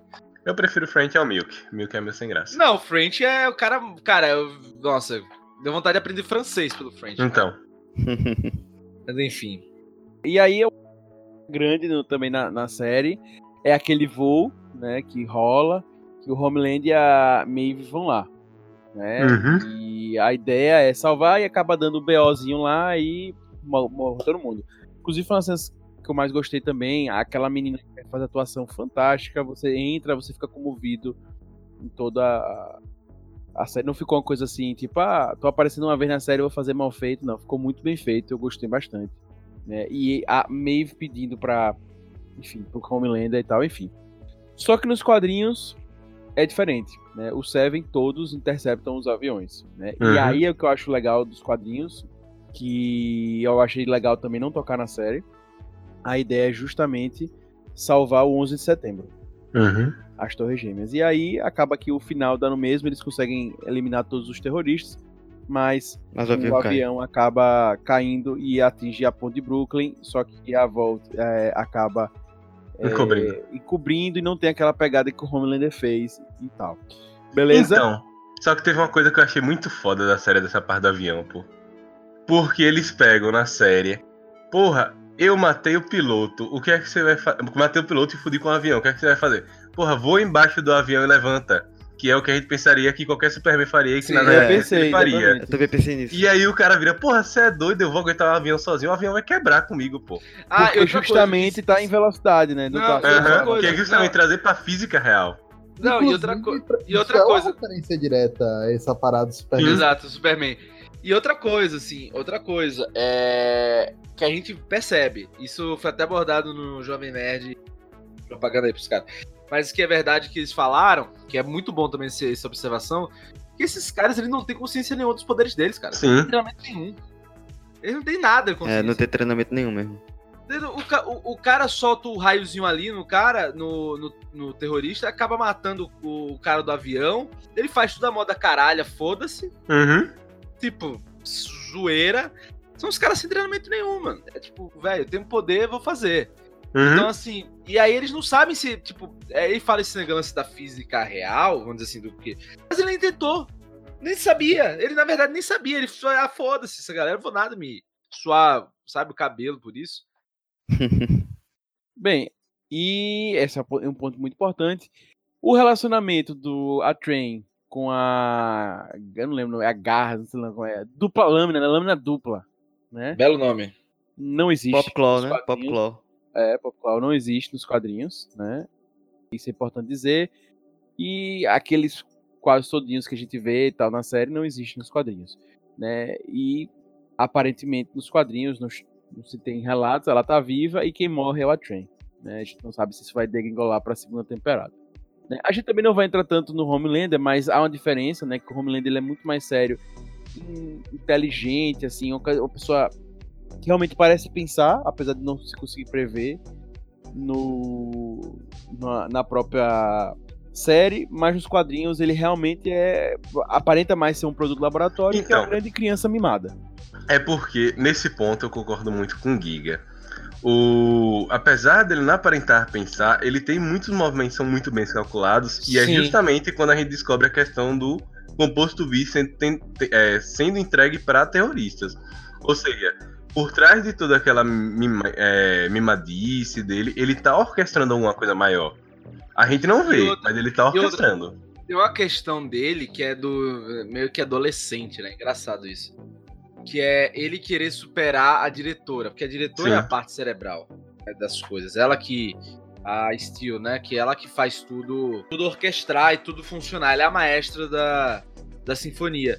Só que você vê na série, ele toma ações que ele pensa que são os melhores ou mais inteligentes pra comprar o bem da empresa, né? Sem falar com ela. Então ele começa a querer ter esse lado de independência. Faz umas cagadas no meio? Faz. Mas ele começa a ter uns surtos de inteligência. Inteligência não que ele, não é- que Uhum. ele seja burro, não é isso. Mas ele começa a ter uns surtos, até de genialidade, assim, de pegar um limão e fazer uma limonada. É porque As na série. que ele faz. É porque na série nos é apresentado que ele é relativamente menos esperto, né? E que a diretora é o cérebro, só que aí tem esses momentos. Eu de... acho, eu acho que força um pouco isso, mas ele tem uma genialidade pro mal, entre aspas. né? Sim. Mas ele tem uma genialidadezinha, cara. Ele é. Sabe, essas ideias. Mas assim, Ah, ele ah, outro. Ele é muito bom, mas ele é muito inconsequente. Sim. Outra coisa, ele pensa bem o plano ali que vai fazer, só que ele não pensa muito bem nas consequências depois. Ele é Ele o tipo do cara. Diga. Não, ele faz as coisas assim, tipo, meu, vou fazer, vai ser super, vai dar super certo, o efeito vai ser esse. Tá, a Sim. curto prazo talvez seja, mas a longo prazo vai dar muito ruim. Ele é o típico cara onde os fins justificam os meios. Sim. Só que é isso, nos quadrinhos ele é um bebezão, né? Que tem poderes incríveis, né? E não é o caso da, da série, ele já é um cara com mais consciência e tal. né? Até o jeito que ele fica observando a Steel é pela parede ali, é uma coisa mais. Né? Ele, enfim. E é importante dizer que, obviamente, ele não tem um relacionamento com o, o James, né? Não tem relacionamento, até porque o James na- no, no quadrinho é retratado muito mais como um cara bem frio mesmo e que tá preocupado só com os interesses da Wolf, não tá nem aí pros super-heróis. A Steel do, da série, ela tem ainda uma intenção ainda de olhar e tal, conversa com o Homelander. Não, o James é bem frio e é isso aí Sim. né? E basicamente temos outras coisas menores, né? O Hyug, ele é, ele é um personagem retratado na, na, na série, inclusive, eu acho mais atraente, mais legal do que o da, da- dos quadrinhos. Os quadrinhos realmente ele é bem, bem trash, mas ele realmente tem um relacionamento, quer ter um relacionamento com a, com a, Star, é, com a Starlight, e ele é bem menos incisivo nos quadrinhos, tem bem menos atitude. Né? E a Starlight, ela tem mais atitude nos quadrinhos, ela sabe mais o que quer e ela já vai desde o início defendendo suas causas, não tem uma construção como tem na série, né?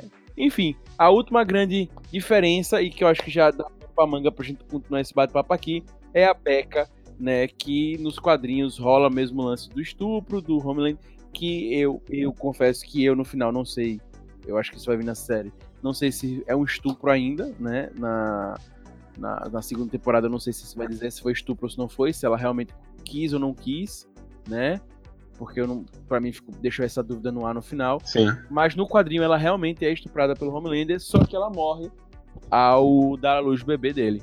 Beleza? Essa é uma diferença. E é outra diferença e a gente comenta mais daqui a pouco pra vocês.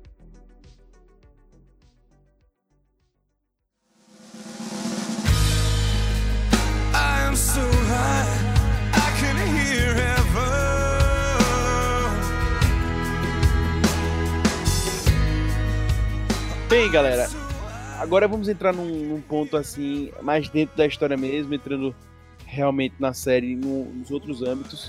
A gente passou mais contando um pouco da série pra vocês, mas eu queria ver com vocês sobre a criação dos heróis, né? o composto V criando os heróis. A gente realmente agora entra num âmago da série, né, que é onde começa, não é mais o plot inicial, já é, já é a coisa mais densa mesmo, que é quando a gente descobre que os super-heróis, na verdade, eles não eram uma dádiva divina. Se acreditava, e se acredita pela maioria dos seres humanos normais, e acho que a gente também pensaria a mesma coisa se fosse na nossa realidade, que os super-heróis é um dom de Deus. Né? Tipo, a gente vê, a gente vê, tipo, o Zambolt correndo pra cacete, né? E a gente pensa que é, pô, velho, o cara tem um dom de Deus, ou. enfim, Peraí, você tá dizendo que o Usain Bolt é falso? Não, eu tô composto trazendo. Eu tô trazendo pra nossa realidade, né? Tipo. Caralho, pô. Que crítica do caralho, velho. aqui. O cara acabou de duvidar do Usain Bolt, pô. É, então. E aí vem o ponto. O que, que vocês acham sobre esse tema? Eu acho esse um dos maiores debates da série. Uma empresa fabricar heróis. E essas são, a- acho que a principal questão, né? Que é muito massa, cara. Que é exatamente o que? Trabalha o conceito de. Pô, eu ia aprofundar muito, ia falar de conceito de ideologia, mas é- vai ser muita viagem, vou, vou tentar ser um pouco mais, menor. Momento rock palestrinha, pô, tem que ser. É, É, não, mas ia ser muito complicado. É, vou, vou, vou, vou diminuir um pouco. Hum. Muito complicado pra vocês entenderem, humano. Meros é mortais. super hobby, super hobby, super hobby. É, não. Rob assim, Lender. Rob Lender. Rob Lender. No futebol sou chamado de Rob Show, né? Quero deixar aí claro, mas sei. Brincadeira. Mas assim, o seguinte, é, o que acontece, né? Há toda uma máquina ideológica e de informação que acaba surgindo nessa parte do composto V. Né? Os heróis são fabricados. E aparece até o criador do composto V e tal. Só que o que, é que os caras fazem pra vender e pra parecer que é o negócio? É a questão de. Ah, fandade vai divinas do nada surgiram. Né? Pra justamente você não ter que atrelar isso pela empresa. E é, dar esse ar de adulteridade de misticismo à questão. Né? Então acaba que isso e tal. Só que na verdade, o que é que acontece? Você tenta, é, vamos dizer assim, e trazer aquilo como algo natural, só que na verdade é algo fabricado. E outra, não é só fabricado, é fabricado exclusivo de uma só empresa, né? Que vai ter o monopólio da criação e da gerência, né, dos heróis, mas especialmente dos heróis que eles querem manter na sua, no seu catálogo, né? Então é muito zoado esse Isso me lance. lembrou muito aquele lance da Monsanto que criou a, a- os, os transgênicos. As Exato, exa é, é meio, é meio, é meio esse lance, tá ligado? Só que aí o que é que acontece? Aí é que vão os planos que são maravilhosos, né? Que é o quê? Que aí depois a gente pode falar até sobre a questão da guerra e tal, que depois é feito. Os caras criam isso, criam super-heróis pra resolver os- esses problemas. Viram viram uma grande máquina de. é, como eu posso dizer? Uma grande máquina de, de indústria cultural. Só que a indústria cultural tem um limite, eles querem mais, eles querem a indústria da guerra. Né? E essa é a grande temática que a gente já estava até abordando, sobre a questão deles participarem do orçamento de defesa dos Estados Unidos para começar a utilizar os supers nas, nas operações de guerra. Só que aí tem um problema. Tem um grande problema. Os supers são vinculados a uma empresa privada, são produtos Privado, exatamente. e, o, e a luta pelo Estado, ali, pela questão, é bem público. Né? Ele é- são dinheiros públicos. É dinheiro público. E os super-heróis não são bens do Estado, são bens privados. Então, se, tipo, se uma guerra em tal lugar não interessar para a empresa, ela pode não querer. Né? E tal, enfim. Então tem essa questão. Né, pra, sobre essa questão do, da- do- dos armamentos e tal, e tanto que até tem citação a empresas realmente reais que ganham dinheiro com isso. E aí é que é a questão que vai algumas coisas, né? Que é a criação, que é a grande sacada do Homelander, de que os, que os Estados Unidos fazem desde sempre, tá? Que é criar os seus próprios inimigos para combater. Sim, com certeza. Vai dar a, o composto V para os terroristas, para os terem super terroristas. E não só isso, ele fabrica basicamente a cena em que vai acontecer do super aparecer, entendeu? É aquele ditado, né? De, de manhã você traz a doença e de noite você vende a cura. Exatamente, esse é o lance. E isso aí você pode pegar na história dos Estados Unidos, gente. É só ver Afeganistão com a Al-Qaeda, né? Que Osama Bin Laden era chamado no New York Times nos anos 70 e 80 como herói da liberdade. É o maior amigo dos Estados Unidos. O maior amigo dos Estados Unidos, o grande brother. Isso o próprio Saddam Hussein também foi na guerra contra o Irã. Nisso, o, o Estado Islâmico foi criado pelos Estados Unidos também para combater o regime do Bashar al-Assad na Síria. E por aí vai. Né? Por aí vai todas essas, todas essas histórias aí. Então, essa questão, de- exatamente o que Giga falou, você traz a doença e depois vende a cura, é a grande sacada de mestre do Homelander. E o Homelander é mais ainda. Né? O avião cai, dá uma merda e tava com o terrorista. O que é que ele fala? Ele, faz a merda ali tá, e depois che- chega e diz: Cara, seguinte, esses terroristas conseguiram matar essas vidas americanas porque a gente não tá na parte de defesa. Mas eles estavam lá, né? Eles estavam lá. Então, isso pra mim a série também deixa, é, Rob, é, aberto. Eu não sei se ele já não fez aquilo pensando, né? Porque ele mete então. o raio e ele sabe que o raio dele atravessa pessoas. Ou se ele realmente fez sem querer. Não, eu acho que assim, ele fez sem querer.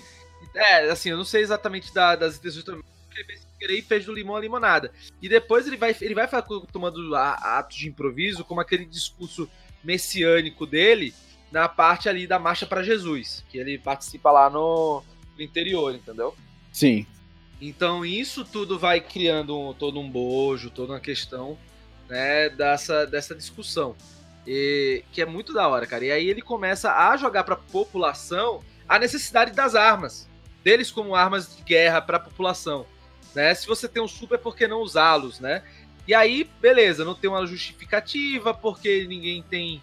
Ninguém tem um super-herói, então não precisaria, não seria necessário. Então ele cria necessidade. Agora tem super vilões. Essa é a última carta, cartada. Agora tem super, super. Vocês vão precisar dos supers. Né? E lembrando, gente, que essa parte da Vault, eu tô falando da parte do, do Homelander em si, né? Mas a Vault tenta manipular o senador com, com o super-herói, com a sex tape dele. Sim, com certeza. É, Com certeza. tenta comprar voto, tenta fa faz evento beneficente, que na verdade é pra você fazer uma grande ação de lobby, né? Tudo isso aí já tava rolando, entendeu? Isso aí, as- ele tentou pelos meios institucionais e depois pelos outros meios, né? Então, assim, essa indústria da guerra é sempre bom você a gente ter em mente que o que é a indústria da guerra, né? É você dar dinheiro para dos, dos seus impostos para um outro para uma empresa privada lutar guerras que você onde em lugares que você não sabe que não tem interesse. É basicamente isso aí, né? Então assim, basicamente isso acaba sendo retratado na própria série com o menino Homelander como principal articulador disso.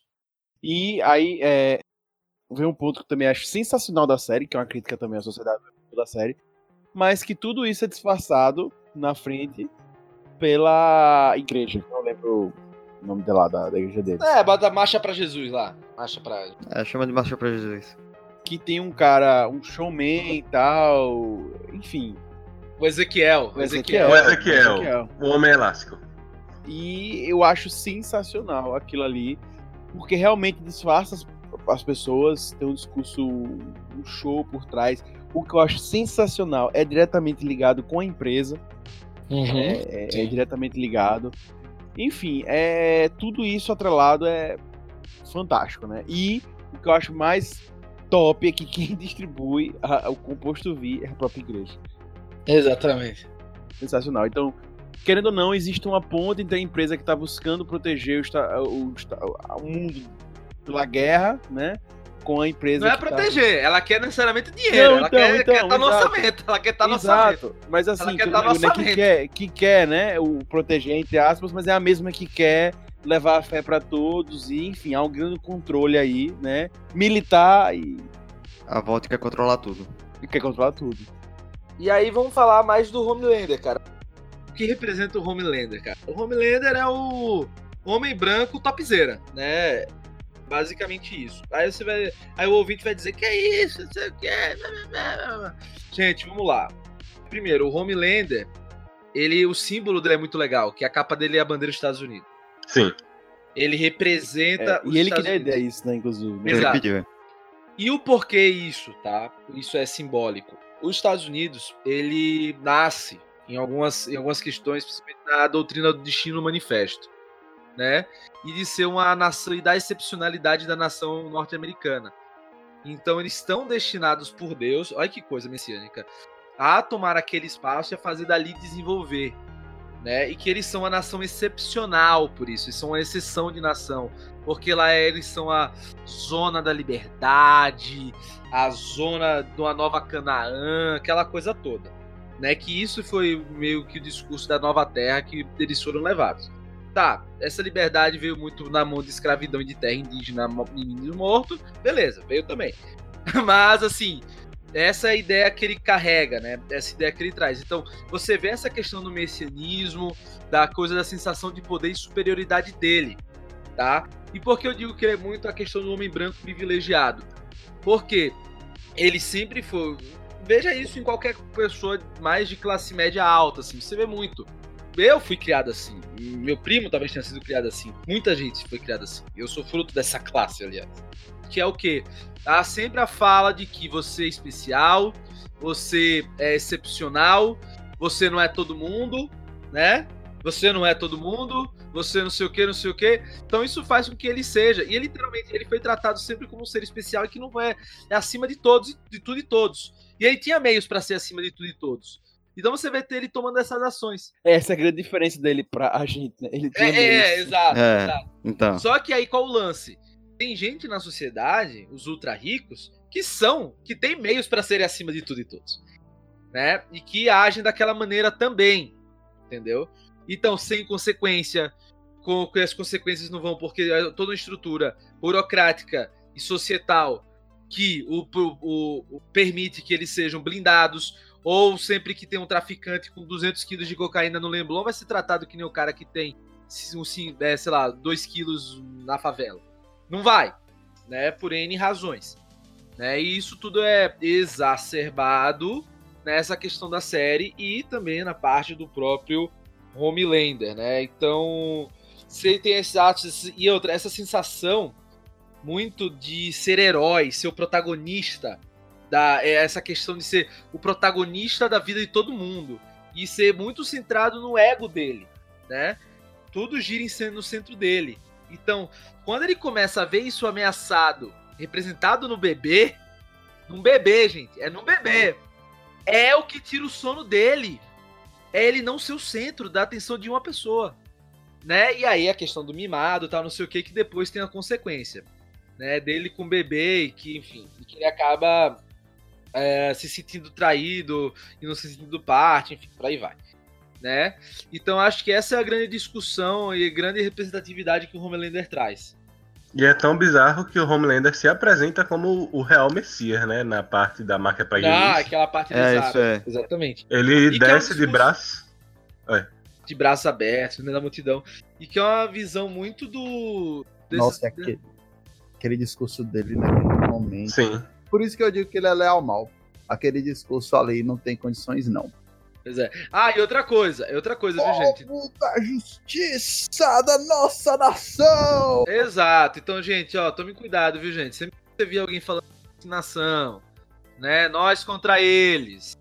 É, essa pátria escolhida por Deus. E não sei o que, tome cuidado. Eu acho que um outro lance também do Homelander que precisa ser destacado é que no- na série, desde o início, ele já apresenta que ele tem noção é, disso que Rob Teles falou. né? Então, ele, ele se sente realmente imbatível, né? E isso não, não, não deixa dúvida nunca. Ele percebe isso quando criança. Quando criança, né? Quando Até criança. mostra o momento. É, exatamente. E um, um ponto que eu acho curioso, né? Que ele não precisa ter todos os poderes que o Super-Homem tem. Ele não cospe gelo, ele, enfim, não é. Ele não é. Enfim, ele não tem vários outros. Ele não é super veloz, né? Mas você veja que só com o raiozinho laser nos olhos ele já causa um estrago do nada. Mas talvez ele até tenha e não saiba, como o Rob Teles disse, que eles não sabem até vai aonde vai os poderes dele.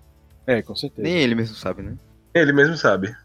Um outro lance também que, que, que eu sinto nele é o controle que ele tem com os outros super-heróis, né, os outros outros. Isso é bem nítido. E uma das cenas quando ele pega assim na, das costas do Deep e faz aquela massagenzinha, o Deep faz, ih, vou cagar aqui na, na cadeira.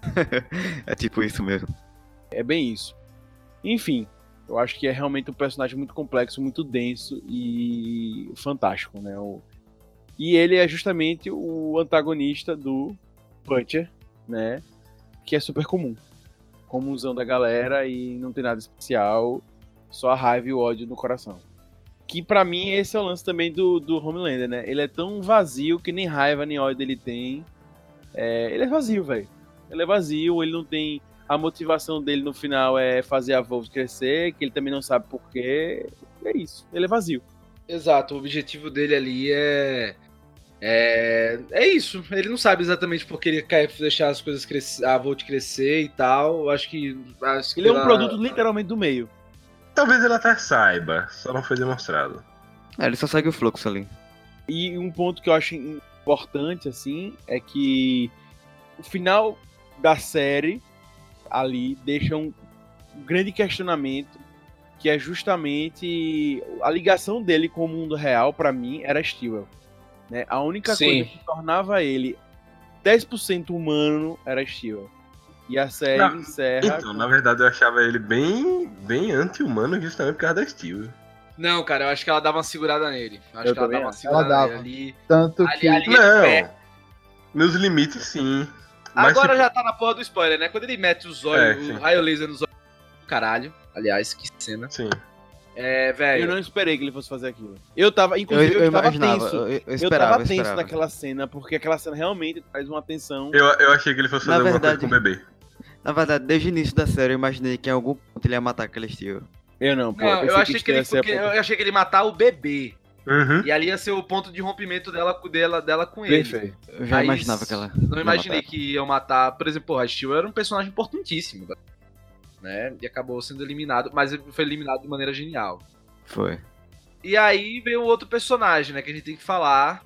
Que é o segundo maior personagem, que é o Butcher. Que é justamente o que eu tava falando, é o lado oposto do, do Homeland, que ele é o simplesão, ele é o true, mas ele tem uma motivação clara, que é a vingança, né? Ele, ele aparece sendo o vingador é, de uma causa própria, né? Não da humanidade, ele não tá nem aí É, pra ele não humanidade. tá nem aí pra amigos, nem pra pessoas. ninguém, né? Ele trata todo mundo igual a lixo, igual o Homeland, né? Ele trata todo mundo igual a lixo, só que o lance dele é que ele tem uma motivação ruim, né? Ele não tem uma ligação com mais nada. Inclusive, aparentemente, a vida dele é isso. Quando ele matar o Homeland, acabou, ele já pode se matar. Sim. né? Ele, é quase, isso. ele é quase o Sasuke com o Itachi, né? Pra, pra quem entender a referência aí, é isso. Agora e aí, pensando. cara, eu ah, acho que o final foi genial. Foi, genial. do Homelander, ele se explodir, se matar, né, tal, não sei o quê, né, já que tudo que ele queria era vingança, porque ele achou que a mulher foi estuprada, morreu e tal. O que o Homelander fez foi de um filha da putice genial. Pegou ele, não, morrer? Morrer agora? Não, pra cima de Moá? Não, tem, tem filho. algo pior pra você aqui. Tem algo pior, você vai ver. Sua mulher tá viva e tem um filho meu. Toma. Aquele Caralho, que você não sabe, mas se é um estupro. É isso que eu tô pensando, se no fim das contas ela ficou com o Homelander porque quis. Qual o sentido da vida do Não, Butch agora? não, mas então, mas então, eu acho que ela não ficou com o Melenda filho nem nada. Mas eu não sei se, tipo, o que acontece na cena, tá? Do, do, do suposto estupro, né? Porque eu tô falando do suposto. Sim. Porque ela entra na sala, depois sai. É, ninguém sabe o que aconteceu É. lá dentro. Não sabe o que aconteceu lá dentro. Então supõe-se que foi um estupro porque o cara era um escroto. Né? Supõe-se. Sim. E aí, só que aí, cara, você vê ela tendo filho, que aí a a a Shield mentiu pro Homelander, por isso também ele mata ela. Mentiu Que ela disse que não iria mentir mais. É, Foi. exatamente. E mentiu que ela tinha morrido no parto. E que a criança morreu. Mentira, os dois estavam vivos e vivos, né? Então, assim, E que, por sinal, o Homelander nem lembrava muito. Exato. Lembrava, ele lembra muito do da ela por conta do Butcher perseguindo, né? Ele lembra que teve um caso e tal, não sei o que, depois ele descobre que tem um filho, aí ele começa a ter importância, né? E que, cara, é genial, velho. É genial essa sacada. Essa cena que você falou remete a uma que a gente não comentou, que é importante, que mostra a infantilidade do Homeland, que é quando ele deita no colo dela, né, Nossa, e começa como se fosse mamar, velho. Exato. Ele tem uma relação de mãe, uma relação meio. Um complexo Sexo de ético bem mal resolvido. Exatamente. É. Mami issues total ali, velho. Exato. E, e aí vem o lance, né? É, é- ela promete pra ele uma coisa bem infantil, não vou mais mentir pra você, É. ele também. E, e mostra essa infantilidade dele ali. Sim. Que é o oposto do Butcher, obviamente voltando, né? Mas enfim, pra mim, como encerra a série, trazendo à tona esses dois personagens, né? As duas motivações dos dois. Primeiro, ele já mata a Steel ali, já dá um choque. E ele podia ter matado. Ele já dá um choque no Butcher, porque o Butcher fala, hahaha. Agora eu tô com, sua, com, o seu, com seu ponto fraco, né? Exato, seu única fraqueza. Eu demorei anos pra descobrir, agora eu sei, papai. Uhul! Que, inclusive, ele demora pra achar aquela mulher que dá a dica pra ele, né? Aquela Sim. mentora dele. E quando encontra ele mata, já dá um plot twist, você pensa, dá, não tem escapatória. Acabou-se. Até porque a série não mostra a segunda conversa do Homeland com aquele cara, o cientista. né? Sim. Isso é legal porque dá a surpresa no ar. né? E aí, quando vai pra cena de. Ele acorda e ele não tá mais lá, você tá lá na Steel, ele não está mais na Steel. Ele tá na casa da Becca, num lugar aleatório que, enfim, tudo foi construído. E tem um bebê crescido, uma criança, né? Com a carinha do Homeland, É, com os olhos que piscam, né? E que aparentemente era a grande arma da Steel para conter o Homeland futuramente, né? Que é justamente o Homeland criado da forma, entre aspas, certa, Humana. uma mãe exato. humana, Sim. exatamente. Eu achei isso surreal, velho. Muito bom, velho. Muito mesmo. Sabe? É fantástico. Não, e assim, eu acho legal também outra coisa que é meio. acontece muito na, nos quadrinhos, né? A parte do. do que acontece, né? De que você cria um negócio pra salvar a humanidade e tal e acaba dando errado, etc. Que é o cara que, justamente o pai dele, né? Que supostamente parece que criou o composto V, ou ajudou a criar o composto V. E que ele chega pro Homelander e fala: Você foi meu maior, meu maior erro. Exatamente. Isso é, isso é forte. É e é curioso porque é um cara super frio, um cientista, que não tinha sentimento, que criou ele daquele jeito falando isso. Não, e que não tem medo dele. Não tem medo. Eu acho que foi o único cara da série inteira que não demonstrou medo na frente do. Né? Que não demonstrou medo. Engraçado isso. É muito curioso, muito legal. E pra mim é onde encerra da melhor forma possível, que não tem condições nenhuma de a gente imaginar, e eu acredito a Steel morrendo, Homelander, a Becca não não tava morta e muito menos você não tem certeza se ela foi estuprada e você não sabe se o Butch tava com a motivação certa e realmente tudo na série talvez tenha sido uma mentira, né? Tudo aquilo que tipo a galera tava fazendo e procurando é, começou de uma forma que tipo será que era aquilo mesmo? Será que valeu a pena aquilo mesmo?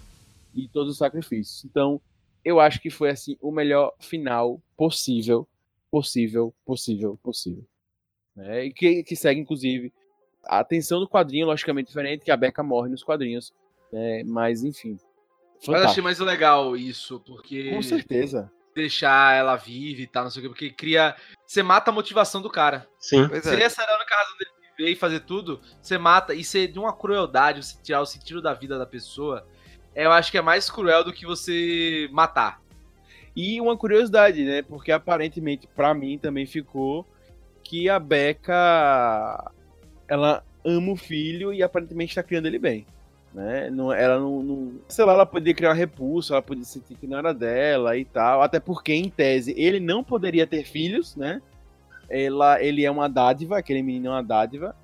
Enfim, e dá muito pano pra manga, porque talvez Beck, inclusive, tenha sido um grande plano na final da Wolf mesmo pra isso tudo aí. E eu gostei muito de, de- do cara lá, o topzão, ser o cara do Breaking Bad. Aquele cara que Ah, o- falou. Gus. É, o Gus. Exatamente. E ele vai ser o novo Steel, né? Ele vai ser. Ele é o do. Ele é o diretor CEO. Porque a Steel, ela era abaixo. Ela tava querendo É. crescer na empresa. Exato. Ela tava querendo crescer. Ela era uma puta diretora, mas ela não era a diretora. O Gus Fring, meu amigo, que não vai ser Gus Fring, infelizmente, mas escolheram maravilhosamente o ator. Que É. quando eu vi, ah, meu Deus do céu. Né? Ele, velho, ele ali como o grande head, cabeça do mal. Ele tem cara de cabeça do mal, cara. É foda. Ele tem E- a cara de bonzinho do mal. Não, é. Ele tem cara de tipo, sabe aquele cara pica, só que do mal? É. Exato, é isso. E ele já fez esse papel, aliás. Então, Aí quando ele apareceu, eu disse, meu irmão, esse cara. Os caras não botam um ator bom. Ó, gente, se vocês virem no filme um ator bom, fazendo uma ponta rápida e depois some, ele vai aparecer de novo. E vai ser o Ela vilão. vai ser, e vai ser o E vilão. vai ser o vilão. É, E ele vai, ser, o vilão secreto. Exatamente. Ele aparece no final, pá! Só pra dar. Aí na outra temporada do trailer já aparece ele com mais. mais. mais. mais tempo, né? Então aí ele já sabe. Ih, vai ter coisa aí. Inclusive, Rob, uma coisa que a gente falou aqui nesse podcast sobre trabalhar a vida toda, café e não sei o que lá, que mostra essa referência justamente ao início, é que a Steel ralou, ralou, ralou, perde tempo, quase não tem tempo com o filho, nada, e ela morre, sem ter aproveitado o que ela tanto estava querendo. Né? O fruto do trabalho dela mata ela. Eu acho que isso é. Né? Inclusive com quem ela mais, entre aspas, perdia tempo, que era o Homelander, né? Foi que matou ela. Boa. Bem, bem, galera, já saiu o trailer novo da série. Já Da segunda temporada. Da segunda temporada. Já foi renovado e tal. E deve vir provavelmente a terceira, quem sabe. Né? Não sabe qual vai ser o final, se vai ter continuidade, mas deve vir. Porque a série tá super em alta, como eu falei no início. E eu queria saber de vocês o que é que vocês esperam pro futuro de The Boys, segunda temporada. Eu espero mais violência. Final, né? É Garfienes. Então, violência. Material vindo de Garfienes, violência é o que mais vai ter. É, pelo trailer, eu vi que vai ter batalha no deserto. Cara, resumindo, eu espero tiro porra de bomba. Dedo no cu e gritaria. Eu quero ver os The Boys com o composto V lutando de igual pra igual com os Supers. É, vai ser legal isso também, vai ser legal. Ah, e uma coisa, o Giga, dedo no cu e gritaria é muito possível nessa série. Muito possível mesmo. É, Não teve possível. dedo no cu e gritaria, mas teve bomba no cu e gritaria. Já teve. Uhum. Já teve. É, tem uma, tem uma coisa que eu acho que vai ser bizarros, vai ser a relação do Homelander com o filho, né? Que já mostrou uma cenazinha. E aparentemente o menino que ia ser criado pra ser o, o- a cura dele, né? Porque o menino ia ter criação com os pais, agora vai ser criado pelo cara que não teve sentimentos. Né? E eu não vi, aparentemente, uma referência clara aos caras usarem poderes. Né? É, eu também não vi não, nenhuma referência Eu direta. vi eles usando arma e tal, uma coisa mais humana mesmo. É, provavelmente vai ser algo pro final da temporada, eu acho. Pode Não, ser. acho, acho que é no meio, acho que é no meio. É, eu acho que é por aí. Quando, tipo, não tiver jeito mais de, de render nisso, de, de humano contra super-herói, né, é isso. A Starlight aparentemente continua empregada, curiosamente, né, enfim. E não foi demitida. O, e finalmente o Black Noir vai fazer alguma coisa, porque ele pareceu ser um personagem muito legal. Pra mim, me fez referência clara ao Batman. Ele só fica na dele, velho. Ele só é calado, ele só é calado e. Ele é o cara mais certo de lá, pô. Ele tá ele, só, ele só faz Fica o trabalho dele, dele, e outra, Então, luta, luta muito. É, vai ter muito dedo, né? Já deu pra ver que vai ter muito dedo. É, das pessoas tendo dedo. Mas enfim, eu acho que vai se estender, vai ser muito tiro, porrada de bomba. E aí já mostrou que vai ter outros super-heróis aparecendo, né? Gente com poder psíquico e outras coisas surgindo. Vai ser do cacete. Mais alguma coisa vocês acham que vai ser legal? Eu quero ver o desenrolar disso aí do Butch, sabendo que a mulher tá viva e com o filho do cara, velho. Ah, isso aí todo mundo quer saber, pô. Esse É, foi o então. do- da série. Eu, eu quero, eu quero saber o que vai acontecer com o filho do cara. Não, e que o trailer não deixa nada. Não explica nada. Não, É, não mostra nada disso aí. Eu quero saber o que vai acontecer com o filho do cara, velho. Eu acho que não vai ser cri- criado por ele, não. É, eu não sei, mas na, na cena mostra. Eu também acho que eu acho que vai rolar uma relação complicada aí. Eu, eu acho que o filho do cara é justamente a substituição dele. E eles já estavam planejando a morte do Homelander. Não tem, não, tem, não tem data, mas se sabe que a previsão é pra julho desse ano. Sim. Temos que esperar até julho desse ano, né, galera? E que vai ter novos personagens, o orçamento foi aumentado, né? Então você vai ter mais efeitos, vai ter mais tudo pra segunda temporada. né? A ideia Mais é realmente expandir o universo e levar a discussão pra uma outra parada. Logo, logo. É isso, galera. Roda a vinheta. Recomendações. Bem, galera, quero agradecer vocês mais uma vez por essa semana. Vamos para a parte que a galera mais gosta, que são as indicações semanais, beleza? E eu queria começar a parte que a maioria das pessoas gosta, inclusive. Só ouve feito cast para indicações, né? Mas enfim, queria começar pelo nosso querido Rob Teles. Qual é a sua indicação desta semana, querido Rob Teles?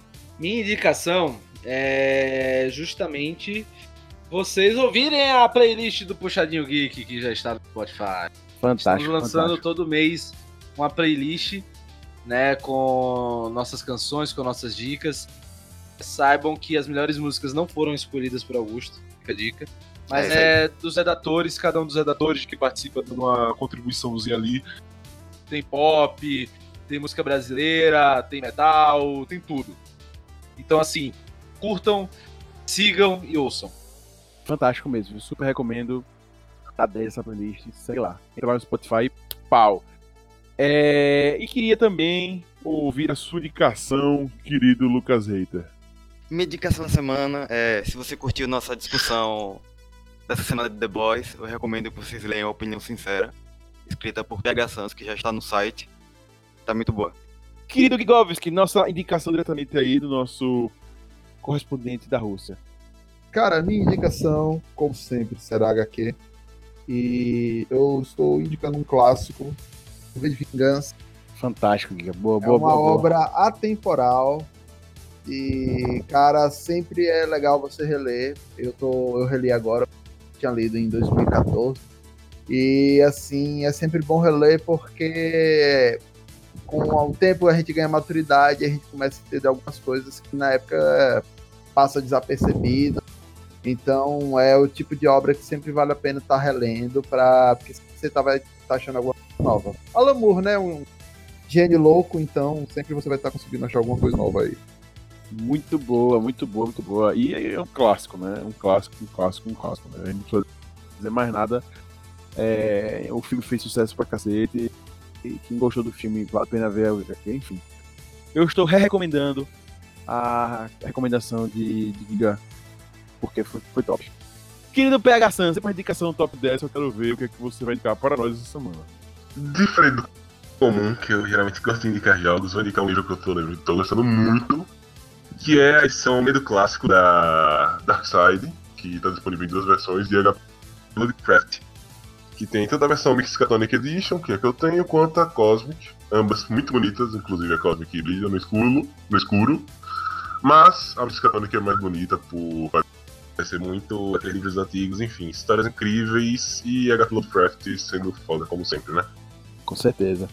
Bem, eu vou fazer uma indicação de um filme que eu vi no final do ano passado e eu tava com vontade de trazer isso pra vocês, que também é da Amazon Prime Video, que é The Report ou O Relatório. É um filme com Adam Driver. Fantástico. Sensacional. Gostei muito, é, eu gostei muito desse filme, eu assisti até com o Lucas Eita. É realmente assim um, um filme que tem uma interpretação muito boa do Adam Driver, ele tá muito bem no papel. E é, cara, é, é- é- você fica vidrado do início ao fim no filme. Eu gosto muito de filmes, é, mas assim, popular mesmo, que é um filme que é muito falado, mas você fica preso, você sente o suspense, você fica agoniado, sem precisar de susto, sem precisar de gritaria, sem precisar de alguém morrer. É uma coisa fantástica. O Adam Driver realmente tá sensacional e, co- e conta uma história baseada em fatos reais, no contexto nos Estados Unidos, pós, Pós 11 de setembro, né? pós 11 de setembro, exatamente. E aí eu não vou entrar em muitos detalhes, super recomendo. Sei que muita gente já viu, muita gente gostou, mas vale a pena. É um filme realmente fantástico, tá lá no Amazon Prime Video e super recomendo pra vocês. Beleza? Galera, eu queria agradecer aqui ao Rob Teles, queria agradecer aqui ao PH Santos, ao nosso Gigovski e a também a Lucas Eita. Agradeço a vocês demais por participação nesse podcast. E você que está nos ouvindo, sempre muito bom. Então, fica ligado sempre no www.puxadinhogeek.com.br. Agora nós alteramos. E também no .com tem os dois agora para você acessar. E a ideia é vocês estarem cada vez mais participando, interagindo. Tem espaço para você comentar no site, tem espaço para você mandar e-mail, compartilhar no Twitter, Facebook e acompanhar nos podcasts, enfim, em tudo. Segunda, semanalmente a gente tem muitos textos lá, é só você conseguir ver, né? O podcast também está sempre saindo, acompanhe, a gente gosta muito. Se tiver à vontade, manda e-mail pra gente, fala o que achou das nossas opiniões sobre The Boys e outros temas que aqui já saíram. Beleza? Estamos sempre abertos para ouvir. Galera, foi um prazer imenso e lembre sempre, puxa daqui, puxa de lá, o puxadinho também é seu. Valeu.